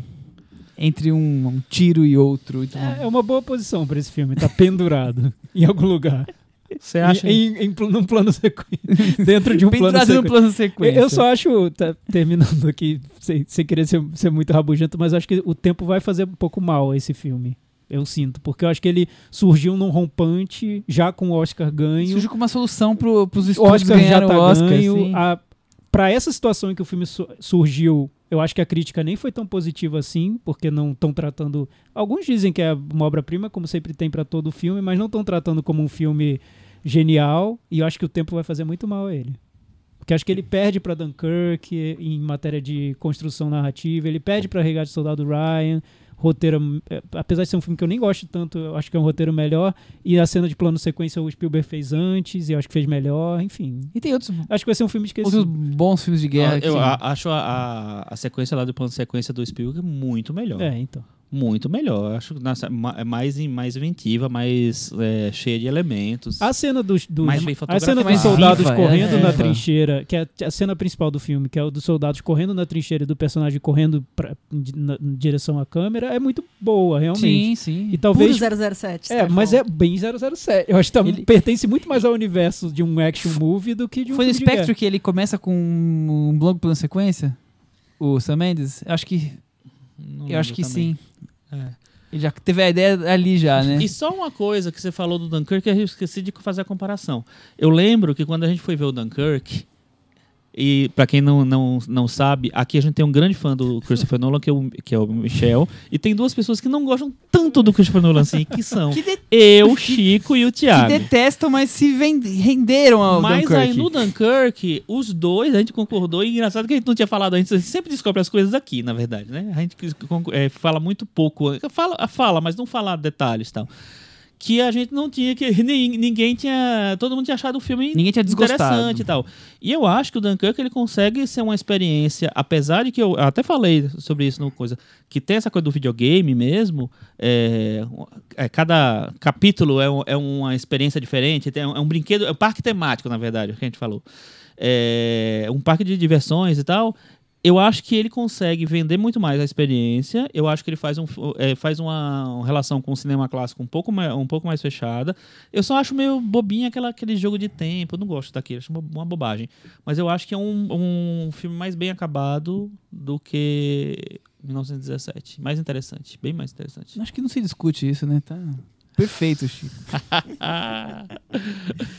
vamos terminar a fala sobre o filme, mas vamos continuar falando sobre o filme de guerra? Vamos. Hoje a novidade é que estamos lançando uma parceria com o streaming Belas Artes à la carte. Então vamos toda semana ter o momento Belas Artes à la carte que nós vamos destacar um filme do cardápio que o Belas Artes tem. Pra quem não conhece, pra quem não é de São Paulo, Belas Artes é um cinema aqui de São Paulo de filme alternativo, filme independente. É um dos cinemas mais clássicos de É, São Paulo. Desde, sei lá quantos anos tem, 50, 60 anos. E eles lançaram faz alguns meses o, o streaming deles, que tem basicamente filmes clássicos, filmes cult e também alguns filmes recentes, sempre dessa esse mundo mais europeu, asiático, filmes independentes, mas alguns filmes brasileiros também. O site deles, quem se, se interessar, é o belasartesalacarte.com.br. Quem quiser pode assinar e ter acesso a todos esses filmes. E como eu falei, toda semana nós vamos trazer um destaque aqui, como se fosse uma recomendação nossa para nossos ouvintes varandeiros se interessarem, assinarem lá e assistirem e terem opinião com a gente. E escolhemos um filme de guerra para começar, certo, Chico? Certíssimo. A Qual gente- foi o filme e por que assistir? A gente escolheu Vai e Veja, um filme de 1985 do Elem Klimov, um diretor soviético, né? Era, era a União Soviética na época, né? E que ele é um filme que ele consegue, talvez muito mais, talvez não, muito mais. Talvez não, de jeito não uma se compara, mais né? clássica, mas muito mais ele consegue essa coisa da imersão na guerra, é, na- no caso era a Segunda Guerra, do que o 1917. É um filme que é uma criança, um, um menino, né, perdido na guerra e tal. É, e é, ele passa por coisas incríveis, absurdas, que em outros filmes eu acho que isso é tratado de uma maneira muito pesada, melodramática e, e tal. Nesse filme ele tem, ele é um grande melodrama também, um fim de guerra, mas ele é muito nobre a maneira como ele ele cria situações, ele cria, é, ele mostra a trajetória daquela criança perdida naquela situação. Então, e é um menino, um menino que eu acho que ele nunca mais fez nenhum filme que ele é absolutamente incrível, aquele protagonista. Ele, Então- ele tem uma força de expressão que é, poucas vezes vista no cinema, pelo menos na minha vi- vi- visão. acho. Tiago, Sim, é isso mesmo. Eu acho que o Vai e Veja é o filme. Vocês vão assinar o streaming do Belas Artes para ver carte. Vai e Veja. Que é, é, é 9,90 9,90 por mês. Então, baratinho, gente. Vocês vão assinar para ver o Vai e Veja. Vocês vão ver 1917. Olha, é lição de casa do Cinema na Varanda. Ver 1917 e depois ver Vai e Veja. Porque eu acho que os filmes conversam tanto e o Vai e Veja é tipo um soco na cara do meu. Ele deixa o uma 1917 porrada. desacordado. ele é tudo que você queria ter visto em 1917 e passou é. longe, na sua opinião. É, porque ele também parte de, de de um ponto de vista de um adolescente. Só que ele resolve muito. É, um- é um personagem também que não vai fazer muita coisa. Ele não, não vai ter. A vida interna desse personagem está toda nas expressões desse ator maravilhoso. E. O personagem é o Kravchenko, mas o nome do, do ator eu Exato. não sei. E, e o, o filme consegue fazer isso de uma maneira que o 1917 nem passa perto, que é transmitir sen- sentimentos de terror, de angústia, de pânico na situação da guerra, né? Ele mostra, é um filme que basicamente mostra os nazistas incendiando vilas da. Bielorrússia. Exato. E como os, os camponeses ali da região, as pessoas da região, lidaram com isso. Ou simplesmente sendo assassinadas das maneiras mais brutais, ou tentando resistir de alguma forma. Enfim. É praticamente E- um filme de terror, né? Mas, mas o, o- aquele terror, não por ser fantasioso, né? nada, é que a- o horror da guerra tão latente que deixa você tão. É, lá, mas, mas agora, eu vou, agora eu vou dar algumas características que eu acho que dialogam com 1917. O filme foi um quase um blockbuster lá na União Soviética quando ele foi lançado. Foi no apagar das luzes do cinema soviético. Ele foi um 85. sucesso. Então, foi feito com um esquema de produção que na época era muito rico. Então, é um filme muito bem produzido, não é um filme tosco de guerra. Nem um pouco. E ele tem uma estrutura que tem elementos de cinema clássico, sim, na maneira como ele conduz a trama. Tem também elementos de cinema fantástico, até na maneira surreal, como aquele personagem vai se afogando no desespero dele da guerra. E é um filme que em nenhum momento cai pro espetáculo seguro, tranquilo, limpinho. Muito pelo contrário. Nossa. Ele, ele provoca a experiência do desespero absoluto, do, do horror mesmo. Porque eu acho que quando você filma a guerra, você tem uma responsabilidade. Eu li uma entrevista com, com o diretor que ele fala sobre isso, que ele, o filme foi todo construído com relatos de pessoas que sobreviveram milagrosamente àquela situação. Então, praticamente o avô do Sam Mendes. Então, temos relatos de pessoas que sobreviveram àquela situação horrível e ele fez um filme a partir daqueles relatos. Só que aí ele estava conversando uma vez com um dia com o roteirista do filme sobre como difícil, como seria difícil mostrar todas aquelas situações tão terríveis e como o público não, parte do público não iria querer ver. E o roteirista falou para ele, olha, se parte do público não vai querer ver, problema do público. A nossa missão como artistas é mostrar isso. Então, pronto, vai é- e veja. Eu não Essa- vou nem essa- recomendar muito mais, porque acho que ah, o que vocês falaram já é mais que necessário. É um filme obrigatório para quem gosta de cinema. É, é imperdível. É um dos grandes filmes de guerra. Eu acho. Eu acho que um dos grandes filmes, na verdade. Também, Eu, também. eu, eu lembro que minha, na minha. Eu lembro é ótimo, né? Porque eu, eu que fiz a lista. Na minha última lista, na minha última versão de lista de melhores filmes, ele tava no meu top 10. Porque Olha. eu fiquei muito impressionado com esse filme. De verdade. É um filme que, que te impacta, realmente. Então, semana que vem voltamos com o momento Belas Artes à la carte. Vamos mudar de assunto e falar sobre um filme mais leve, né? Um lindo dia na vizinhança. Cris. Ufa, mudando totalmente a chave. Vamos sair das guerras e vir para um mundo de programas infantis, né? Onde- Você sabe que não é bem assim, né? Que eh, a gente vai falar de um programa infantil que colocava o dedo na ferida. falava de guerra, falava de morte, falava de divórcio. Muito Mas bem, sempre de um bem. jeito muito fofinho, né? E devagarzinho. Bem devagar. O Lindo Dia na Vizinhança é o filme que trouxe a indicação para o Tom Hanks, para ator coadjuvante, dirigido pela Marielle Heller, é uma diretora de 40 anos, americana, que nós já falamos dela no episódio número 167. Negócio arriscado, quando falamos de A Mula e de Poderia Me Perdoar. É o terceiro longa-metragem dela, antes ela tinha feito O Diário de uma Adolescente. A gente debateu um pouco sobre ela na, na carre- na carreira, mas vocês querem falar um pouquinho do, Quero, porque eu lembro que- dela? que eu defendi bastante o Diário do Adolescente, porque eu gosto bastante desse filme. É, e pra mim, a Marielle Heller foi uma diretora que foi uma da grande decepção. Porque eu gostei bastante do filme de estreia. É, o Poder Me Perdoar é um filme que pra mim não fede nem cheira. E esse filme Você guarda eu vou a pouco. guardar pra daqui a pouco. Tiago, alguma coisa Eu- a declarar ou Eu vou estamos fazer de acordo? a Glória Pires. Eu não posso sou opinar. muito capaz de opinar. o, o Poderia Me Perdoar, eu concordo com o Chico. É um filme que daqueles que a gente vê porque estão concorrendo a algum prêmio da Academia de Hollywood. É aquele filme que você vê e se arrependeu de Exato. ter visto. Só. Eu, eu também tenho um pouco de arrependimento de ter visto. O, o Diário de uma Adolescente eu não tenho esse entusiasmo que o Chico tem. Mas eu acho que é o filme mais interessante dela. Vamos pra sinopse então. A transformação da vida de um jornalista.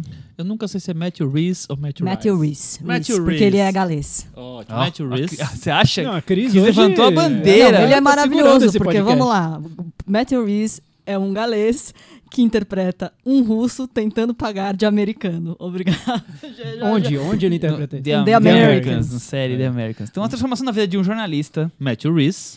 após a experiência de escrever um perfil sobre um ícone da TV americana, Fred Rogers. Tom Hanks. Tiago Faria. Um ícone contra um ícone. O ícone contra o ícone. Como que está falando? Vamos falar para para ela então começar. Cris, esse filme foi baseado num artigo escrito pelo próprio jornalista, que não é o nome original, é o- estão usando um nome fictício, mas você leu esse esse Can You Say Artigo. Hero? É o nome do artigo, foi escrito para a revista Esquire por um Você jornalista pode chamado dizer herói? Chamar de herói? Tom Junot. É, é um artigo enorme, como você vai O ficar sabendo no, no, no filme. E assim come com farofa o filme. Apesar de ter várias, né, vários trechos que estão no filme, que estão transpostos no filme, enfim. O artigo consegue dar a dimensão, da, dar um pouco mais de nuance para esse personagem. Quando eu soube desse filme, acho que assim, a, a- a- e comentei, vamos assistir, todo mundo falou, PQP, que filme chato, não quero ver. Tom Hanks interpretando um cara bonzinho. Tom Hanks interpreta Tom Hanks. E é um desperdício de personagem, porque o Mr. Rogers é, é um bonzinho, mas é um personagem muito mais interessante do que aquele que a gente vê nesse filme. O, qual que eu vejo, qual, qual que eu vejo como já, já me adiantando aqui, já vendo, achando problema. Mas eu vi uma entrevista que o Tom Hanks falou não. Aí quando eu conversei com a Marielle Heller, ela falou assim: "E aí, como é que nós vamos fazer a caracterização? Você coloca uma peruca, a gente mexe na sua sobrancelha e tá no ar." Ou seja, ela colocou Tom Hanks no filme.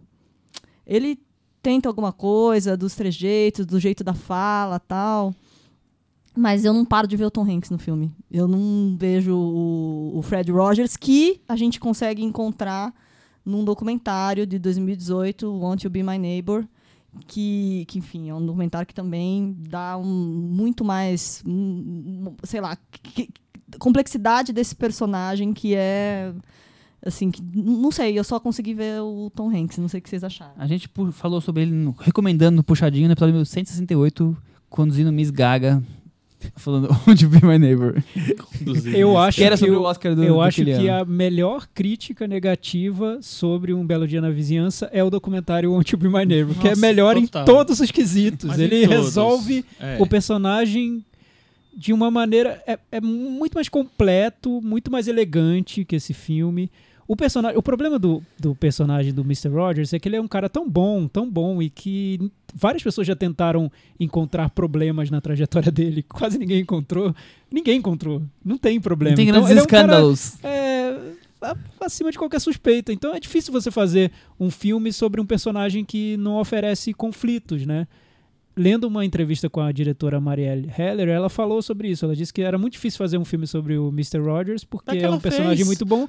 Então, para fazer um filme sobre o Mr. Rogers, ela disse que teria que ter um protagonista falível, com vários problemas, e que passaria por aquela jornada do personagem que sai de uma vida toda cheia de problemas e vai encontrar alguma redenção. Então, ela usou essa muleta, que foi esse personagem do jornalista, para entrar um pouco ali na vida do, do Mr. Rogers.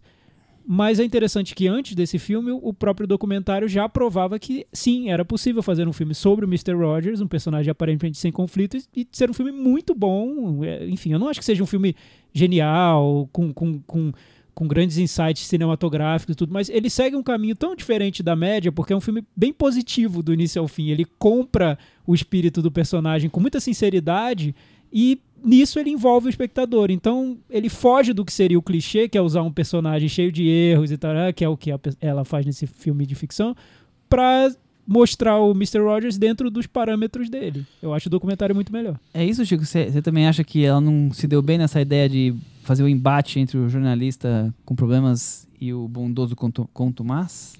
Hum, Nossa, que falou bonito. Gostou? É, eu concordo totalmente com a Cris, totalmente com o Thiago. O to Be My Neighbor, eu adorei esse filme. Adorei porque, assim, eu não conhecia nada do... do, do- Tem stream se quiser procurar, Tem, não tá lembro com agora Fred qual, mas- Rogers, o padrinho da vizinhança. É, quem procurar vai Procura, encontrar nos você streamings. É, eu adorei mesmo. Eu não conseguia conhecer nada do personagem. E eu acho interessante quando você consegue. É, um- quando um filme consegue traduzir por que, que aquele personagem. Por que, por que aquela pessoa é, a- é, é aquela pessoa. Por que ele consegue ser aquele ícone. A questão não é. é, sei lá. Não é biografar o cara. Não é, contar a historinha, É muito mais tra- retratar é a pessoa. traduzir a pessoa. Por que, que aquele cara era um cara tão magnético, foi tão importante para tantas gerações de baixinhos e baixinhas? É, eu acho que o filme tá, tá tudo lá, assim, tá tudo lá. E eu, eu acho que o filme te- tenta aí, ele, é- ele é positivo realmente do começo ao fim, mas ele mostra um, um cara que eu, eu até quando eu falei sobre o filme aqui, eu falei assim, para mim é o melhor republicano de todos os tempos antes do Clint Eastwood. É, porque ele é realmente uma pessoa adorável. E ele é, e ele é um cara que, ele, que a Cris falou. Ele trazia uns temas pesados para as crianças. Eu, eu acho que é um, um personagem muito único ali. Quando é, anunciou-se que ia se fazer o, o, o longa-metragem de ficção, né, o, o, o Lindo na Vizinhança, eu disse assim, ah, poxa, vamos fazer, vamos fazer com Tom Hanks. Perfeito, né? Vai casar totalmente, assim, porque o, o, o coxinha ma- padrão maior do, do, do cinema americano vai fazer o coxinha maior da televisão americana. Nossa, tá perfeito e tal. Pra mim, tá todo errado. O filme todo errado. Eu acho que ele pesa a mão em tudo. Eu acho que ele é, fica boiando nessa tentativa de explicar quem é o personagem, porque ele é, é- é tão magnético daquele jeito. Eu acho o personagem do Matthew Reese completamente Erro. sem, é, sem Eu acho que o problema do carisma filme. é, nenhum, o segundo sem- problema do filme é, esse, que o, o Matthew Reeves, que eu acho um ator super bom, É. o personagem não. E pra mim, a cagada final, desculpa aí a palavra, mas assim, a cagada final é quando ela tenta é, emular coisas do programa de televisão para o filme, sabe? É, de repente você tá passando de uma cidade para outra e você tem desenhinhos de maque- maquetezinhas e tal, não sei o que lá. Totalmente eu acho- fora de. Fora de. Chico, o pior pra mim desses momentos de emular o programa é quando o personagem do, do Matthew Reese tem um pesadelo e ele vira um fantoche. é horrível. É muito ruim.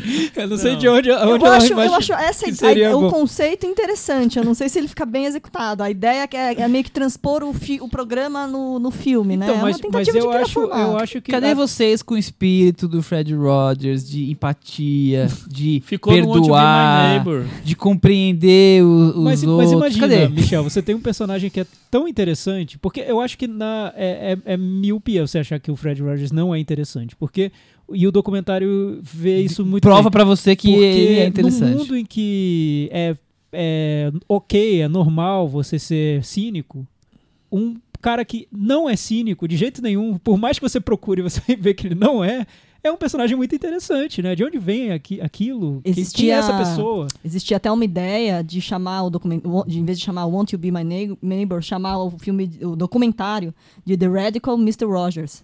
Que é exatamente falando nisso, né? Num, num mundo de, de cinismo, de anti-heróis. Ele de- é radicalmente Ele bom. é um cara, é, ele é um cara que é revolucionário, porque eu li numa entrevista que é assim, ele acreditava na diplomacia em vez do ativismo. Então ele, ele, ele, ele era um ser político nesse sentido. Ele acreditava, era nisso que ele acreditava, na, na- em ser gentil e tal. E isso não, o filme não consegue trazer, né? Como eu acho que o documentário consegue trazer. Ele, E, e o pior, eu acho que é você ter esse personagem tão interessante. Eu acho que a Marielle Heller, ela queria retratar, sim, o Mr. Rogers, só que por um viés diferente, diferentão. Ela queria fazer um retrato do Mr. Rogers por um caminho original. Não óbvio, Original, não óbvio. Ela fala muito sobre isso, que ela gosta de retratar personagens, mas sem que os filmes sejam uma biografia padrão. Tá bom.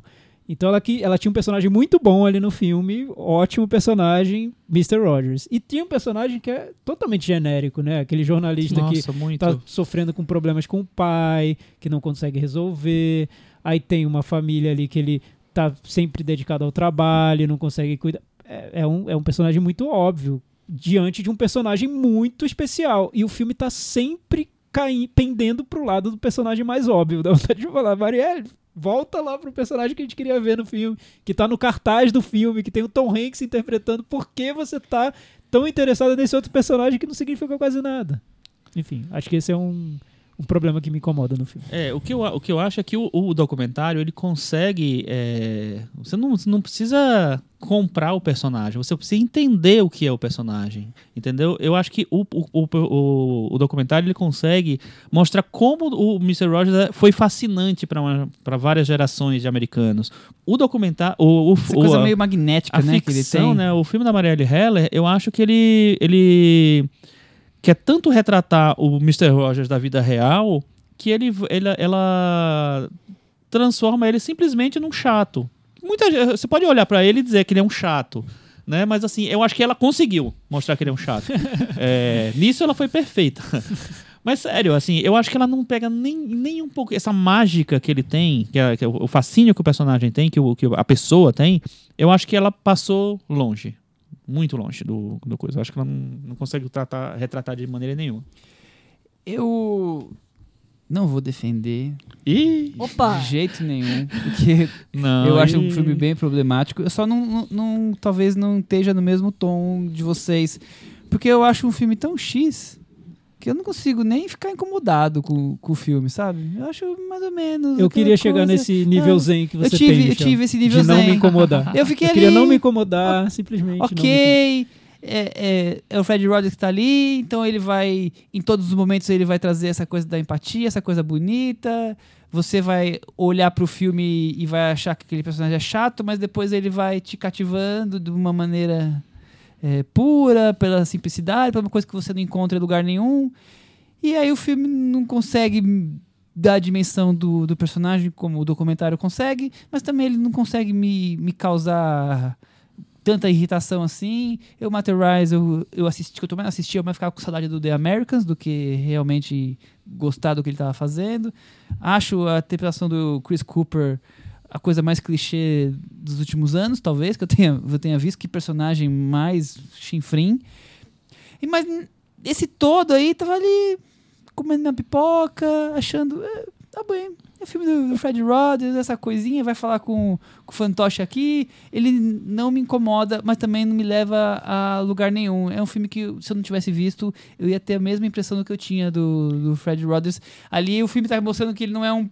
Ele não era um personagem fora das câmeras, ele era um personagem dentro e fora das câmeras. Muito provavelmente ele buscava essa bondade e eu me pergunto o quanto essa bondade foi um personagem que ele criou e o quanto era exatamente ele, o quanto que ele foi se moldando e o, o Fred Rogers foi virando o Mr. Rogers na vida real também.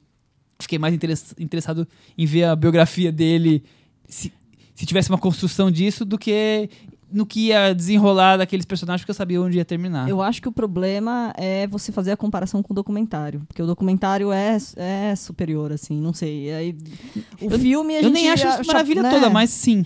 Eu- Porque você. De saber, acho que o fato da gente saber as possibilidades é que. Que derruba, Tirou as acho, pala- né? palavras da minha boca. Era isso Sei lá, vamos botar o Sam Rockwell pra fazer esse Mr. Rogers. É. Talvez virasse uma, uma coisa louca. Porque, por exemplo, uma coisa que eu, revendo o, o documentário, eu fiquei pensando. O documentário, em algum momento, flerta com dizer que, de certa forma, o Mr. Rogers era meio gordinho, por isso ele foi vítima do bullying. E ele tinha uma fascinação por manter o peso dele, de, de ser muito, muito mirrado. Ele pesava 64, 65 quilos que significam 143 pounds, que segundo Mr. Rogers era o peso do amor, porque é 1, 4, 3. 1 de I, 4 de quatro letras de love e 3 de you, I love you. Então, assim, isso é um raciocínio muito isso, louco. Isso é Mr. E pra, Rogers, mim, né? e pra mim, o Tom Hanks está robusto, saudável e feliz. assim, o, e o Mr., e o Mr. Rogers, pra mim, no documentário, pelo menos, me traduzia um, um aspecto de, de, de fragilidade, de uma, de uma delicadeza no sentido, né, de ser um senhorzinho. Não sei, tem algumas coisas de, de assim, o- a gente já viu o Tom Hanks fazer coisas tipo náufrago, assim, ele entrar no personagem absurdo. A minha sensação foi que a Marielle Heller estava tão feliz de ter conseguido o Tom Hanks que falou: entra aí, Faz pode fazer o que você quiser." e vamos lá, tal. Eu tive um pouco essa sensação do Michel, porque que assim, a parte do feel good movie, eu, eu gosto do de algumas escolhas. Essa coisa de ter transformado o programa em uma estética do filme, eu acho engraçadinho, não tem problema. É, O que me frustra mais é que tinha mais possibilidade. É Eu, a- eu acho que é um personagem mais complexo do que, do que esse que tá na- no filme. Quando o Tom Hanks sai do filme, ele- o filme cai muito. Todas as Muito, cenas. Eu acho que muito. outro E, filme. e- e nós não estamos nem falando que a interpretação do Tom Hanks seja maravilhosa. É Não, porque o não. personagem do Tom Hanks é interessante e o outro é. A gente já viu essa história mil vezes, né? Não, você Então, imagina, a primeira banal. cena pra mostrar o conflito dele com o pai é num casamento e os dois saindo na porrada. É, então, é, uma- Tipo, é nada sutil, né? Não tem sutileza é um alguma. atrás do outro, e, né? e você criar uma narrativa nada sutil e cheia de clichês dos mais grosseiros mesmo, e, e paralelamente a ela contar a história do Mr. Rogers, que era um cara justamente que buscava a sutileza, enfim, É, a gentileza. O- É to- é- parece que a, diretora não entendeu muito É, bem onde ela é o estava ponto. entrando, né? O- Qual era o mundo que ela o, o entrava. legal é esse embate de- desse jornalista cínico, que, descrente, que destrói os personagens, normalmente quando, quando ele retrata, e desse, essa pessoa Então- tão empática, tão Mas bondosa. até o e- jornalista descrente eu acho que é um recurso banal Eu que o filme também usa. acho. Porque o filme quer concordo. mostrar, vamos colocar o jornalista mais descrente, que ele vai chegar lá no Mr. Rogers e vai encontrar um podre. Não encontrou, olha Mas só, isso que faz parte coisa. da- É que eu, que isso que eu ia falar. Da- Aí eu vou defender porque faz parte do, Faz parte do própria artigo. história do Ah, mas artigo, tudo né? bem. Porque Quantos a ideia- artigos já é. foram feitos? Enfim, A ideia acho é dela uma era. né? Ela se baseia no artigo mesmo. Sim. Tem vários trechos do artigo que são reproduzidos lá no, no filme. Aquela cena do metrô que eu falei, ah, gente, tá parecendo. Não dá, né, pra acreditar nessa cena. Destino de uma nação. Destino de uma nação, isso, tá parecendo destino de uma nação. E, pelo menos no artigo, ele, ele, ele narra essa cena. E eu achei uma coisa curiosa: é, ele tinha se ficado com essa fama de polêmico, porque ele tinha, num artigo sobre Kevin Spacey, deixado vazar ali que o Kevin Spacey era gay. É, eu, eu acho que é isso. O, o- a, a própria existência do documentário deixa o filme desse tamanho, pequenininho. Porque o que o documentário consegue fazer é que, na minha opinião pessoal, também não, não sei o que vocês acham, é que o, o Lincoln do Spielberg e o Selma da Ava DuVernay fazem com o, o Lincoln e o Martin Luther King. Eles conseguem pegar uma essência do personagem. Por que, que o personagem era aquilo? Que personagem é esse que a que fascinava tanto? Que eu acho que esses dois filmes conseguem e que o documentário consegue. Esse filme não, nada. Vamos pro Metavaranda ou você quer responder essa do Chico? Vamos. Eu não, Não, quero responder, que não. Eu não tá- gosto dos dois minutos que ele falou, então eu não vou responder. Não, eu, eu gosto. eu, gosto. Eu, eu entendi o, o que o Chico falou. Não, não dá pra fazer só uma não foi difícil. Não dá pra fazer só uma imitação tecnicamente boa. Tá- Tem que, tem que chegar a algum lugar, né, com, com o personagem. O, meu- maior problema com o filme é que eu acho que a diretora não tá tão interessada assim no personagem quanto até eu tava interessado. Eu no que- Tom Hanks. É, eu, que- é o trunfo, é, o trunfo eu queria ter é- visto incri- incrível, porque a última coisa que eu pediria de um filme qualquer, morro de tédio geralmente com cinebiografia, mas eu queria saber de onde vem o Mr. Rogers, de onde veio, como ele se transformou no Mr. Rogers, qual, como ele chegou na TV, o que ele começou a fazer, sabe?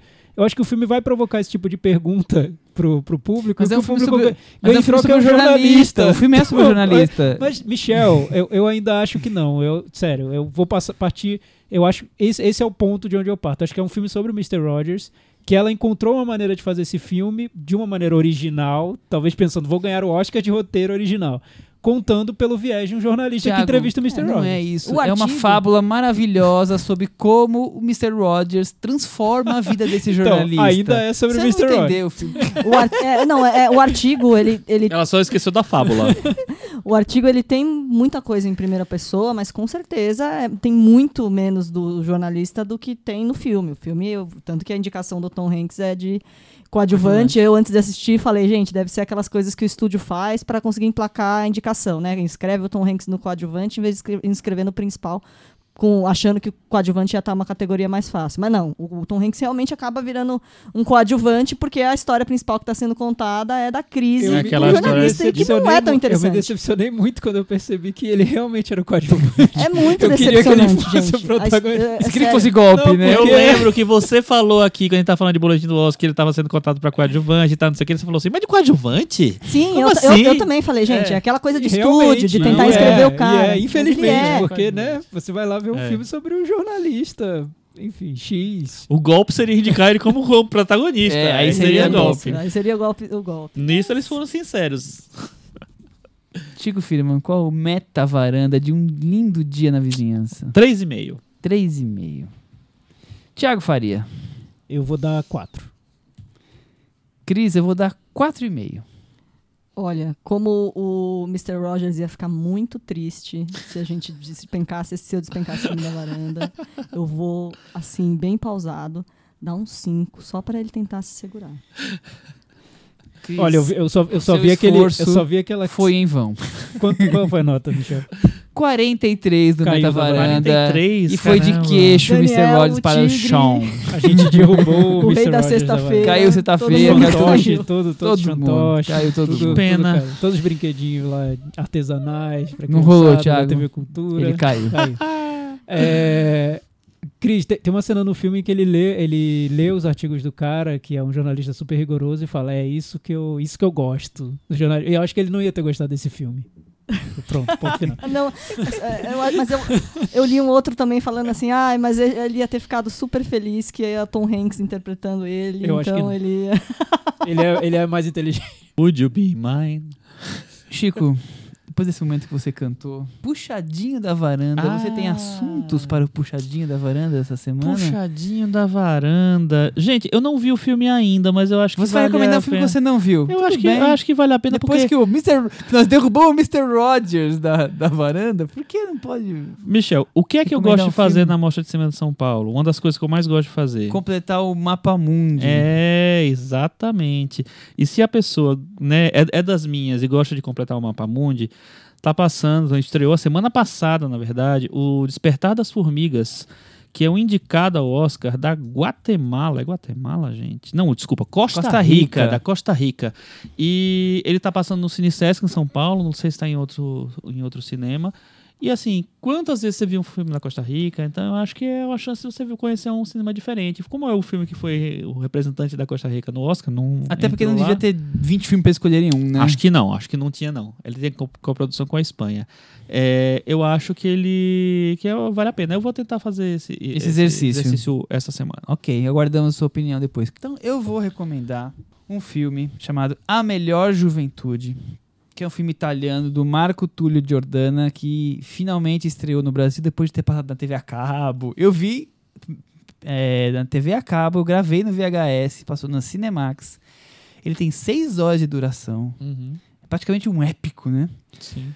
Sobre as revoluções estudantis, a, a grande enchente que teve em Florença, a, a vitória da Copa do Mundo em 82 da, da Itália, quer dizer, o sequestro do Aldo Moro, cumpre 40 anos da história da Itália pelo viés de uma família, basicamente de dois irmãos que vão vivendo e crescendo com aqueles dois, com aqueles, com aqueles 40 anos de vida da Itália. Eu, eu acho o filme encantador, acho um filme lindo, acho um filme poderoso historicamente, é um melodrama. É, tá passando no cinema em duas partes, porque são seis horas de duração. Estreou a parte 1 a parte 2, deve estar em pouquíssimos cinemas. Na época ele não passou no cinema, né? Não, ele, foi, ele passou a lugar nenhum e foi parar Uhum. depois na TV a cabo. Eu gosto tanto desse filme, Thiago, que eu, no, no passado, um amigo meu, que eu nem tenho mais contato de, de Belo Horizonte, pediu o filme emprestado. Eu mandei o VHS pra ele e falei assim: Mas você me devolve. Ele devolveu? Foi pelo correio e me devolveu pelo correio. Quem é essa alma boa? Porque tudo que eu emprestei nunca voltou. Pô, ele, ele devolveu. O Marcelo é especialista em animes. Ele tinha uma página de animes. É, Eu perdi lembro, contato com ele. Michel, eu lembro que eu vi esse filme na- no Eurochannel. Lembra do É, Eurochannel? Essas coisas. Eu, vou, eu continuo, voltei a assinar o Eurochannel. Tem filmes Nossa, às ainda vezes. existe. Ainda existe? Existe. Nossa, Pois isso é uma é. surpresa. Esse é Então eu recomendo a melhor juventude. É, Michel, só um pouquinho. Teve o Goya esse final de semana, né, também? Teve o Goiás esse final de semana. Que é o Oscar da também. Espanha. E aí, o que aconteceu? E deu Pedro Almodóvar de cabo, Cabo a rabo, rabo. ganhou sete Goias. É, o segundo filme que mais ganhou Goiás foi o La Trincheira. Não. Foi o Mientras Dure la Guerra, que é do Alejandro Benabar, que era um filme de, Uhum. de época, então normalmente ganha mais Oscars é, técnicos. Oscar não, Goias mais técnicos. Coisas interessantes que aconteceram. O Pedro Almodóvar, sem querer, revelou que a Penélope Cruz vai entregar o Oscar de melhor filme internacional. Tem gente se perguntando se isso não quer dizer que o Pedro Almodóvar vai ganhar. É, Ó, mas Verdade, a votação tá rolando ainda, né? tá rolando ainda. Logo E- não dá pra decidir quem vai ganhar de acordo com o prêmio. que um dos, do- do- uma, uma da- das coisas que se comentou no ano passado foi que Roma ganhou o filme estrangeiro, não vai ganhar o melhor filme, realmente não ganhou. Quem sabe Douro e Glória não ganha o filme estrangeiro e Parasita é eleito Quem melhor sabe? filme. Eita, meu Deus. É, vale falar que o Pedro Almodóvar ganhou diretor, filme e roteiro. Acho que isso nunca tinha acontecido, ele ganhar os três principais prêmios. Uhum. E o Antônio Bandeiras ganhou o primeiro Goya dele como ator, que ele até então não tinha. Tinha um honorário, mas não tinha prêmio de melhor. É isso. Muito bem. Só eu que acompanho o no Brasil, praticamente. Eu vi o finalzinho. Agora vem aquele momento. Cantinho do ouvinte. Com o Thiago Faria.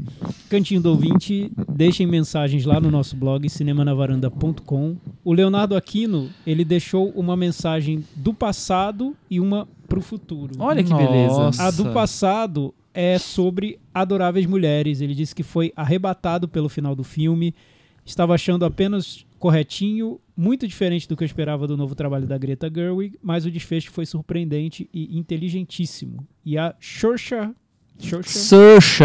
Saoirse. Saoirse tá cada vez mais consolidada como a grande atriz da geração dela. Aí ele falou sobre 1917, que a gente já comentou hoje, ó, já temos um comentário sobre o filme. Olha só. O comentário antecipado é sobre 1917. Gostei bastante do filme e ao final da sessão fiquei com a impressão de que a academia já mandou gravar o nome do Sam Mendes nas estatuetas de direção e de filme. Em alguns momentos senti como se o filme fosse de terror. Olha aí, o Leonardo teve essa sensação do terror que eu não consegui ter. Então varia muito de espectador para espectador. Acho que a questão do falso plano sequência tirou uma das coisas mais importantes dos filmes de guerra. A ação toma muito tempo que poderia ser dedicado ao desenvolvimento dos personagens e eles acabam parecendo meio rasos em alguns momentos. Não gostou tanto assim, tá vendo? Mas ele sentiu esse terror do filme. Veja o vai e veja, Leonardo. É, então. Veja o vai e veja. É, ficou, ficou bem. Temos mais comentários? O Marcos Bissetti no, no Twitter comentou sobre o escândalo. Disse que é um filme que, mesmo sendo rasinho, rasinho, mantém a atenção. É, eu também acho. Verdade. Ele achou isso. E o Carlos Lira comentou que o episódio de semana estava excelente, ainda que ele discorde de quase 90% sobre o escândalo. Que ele, no final, acabou gostando da dinâmica do filme. E ele já comentou sobre 1917. Olha Então só. temos mais um comentário futurista. futuro. Que ele diz que é um belo exercício vazio. Tinha horas que eu queria sair daquele ponto de vista de jogador do PS4. Curti o filme, mas está muito longe de ser o melhor candidato de ano de 2020. Com certeza não está na minha lista de Ele melhores. curtiu o filme, chamou de filme de vazio? Não, ele curtiu. Ele curtiu? Ele achou. Ele achou vazio? Acho que nem um, gente. belo, um belo exercício vazio. vazio, é. Então, De curtiu o filme, mas tá muito longe. Ele achou ok. Entendi. Um belo exercício A minha pergunta pra provavelmente. ele, já reviu nós? Já reviu nós hoje?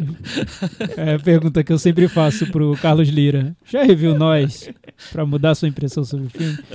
Essa, essa comparação, aliás, a gente nem não, não chegou a falar. Muita gente comparando com videogame, o 1917. Não, sim, é das fases. Aí você consegue fases. Falou, falou, videogame. sim. Colin E o Firth. chefe é o Benedict Cumberbatch. Isso, é. Sua, É. sua meta é chegar no Enfim. Benedict Cumberbatch. Como na É. vida, sua meta é chegar no Benedict Cumberbatch. Ele é o cogumelão do mal.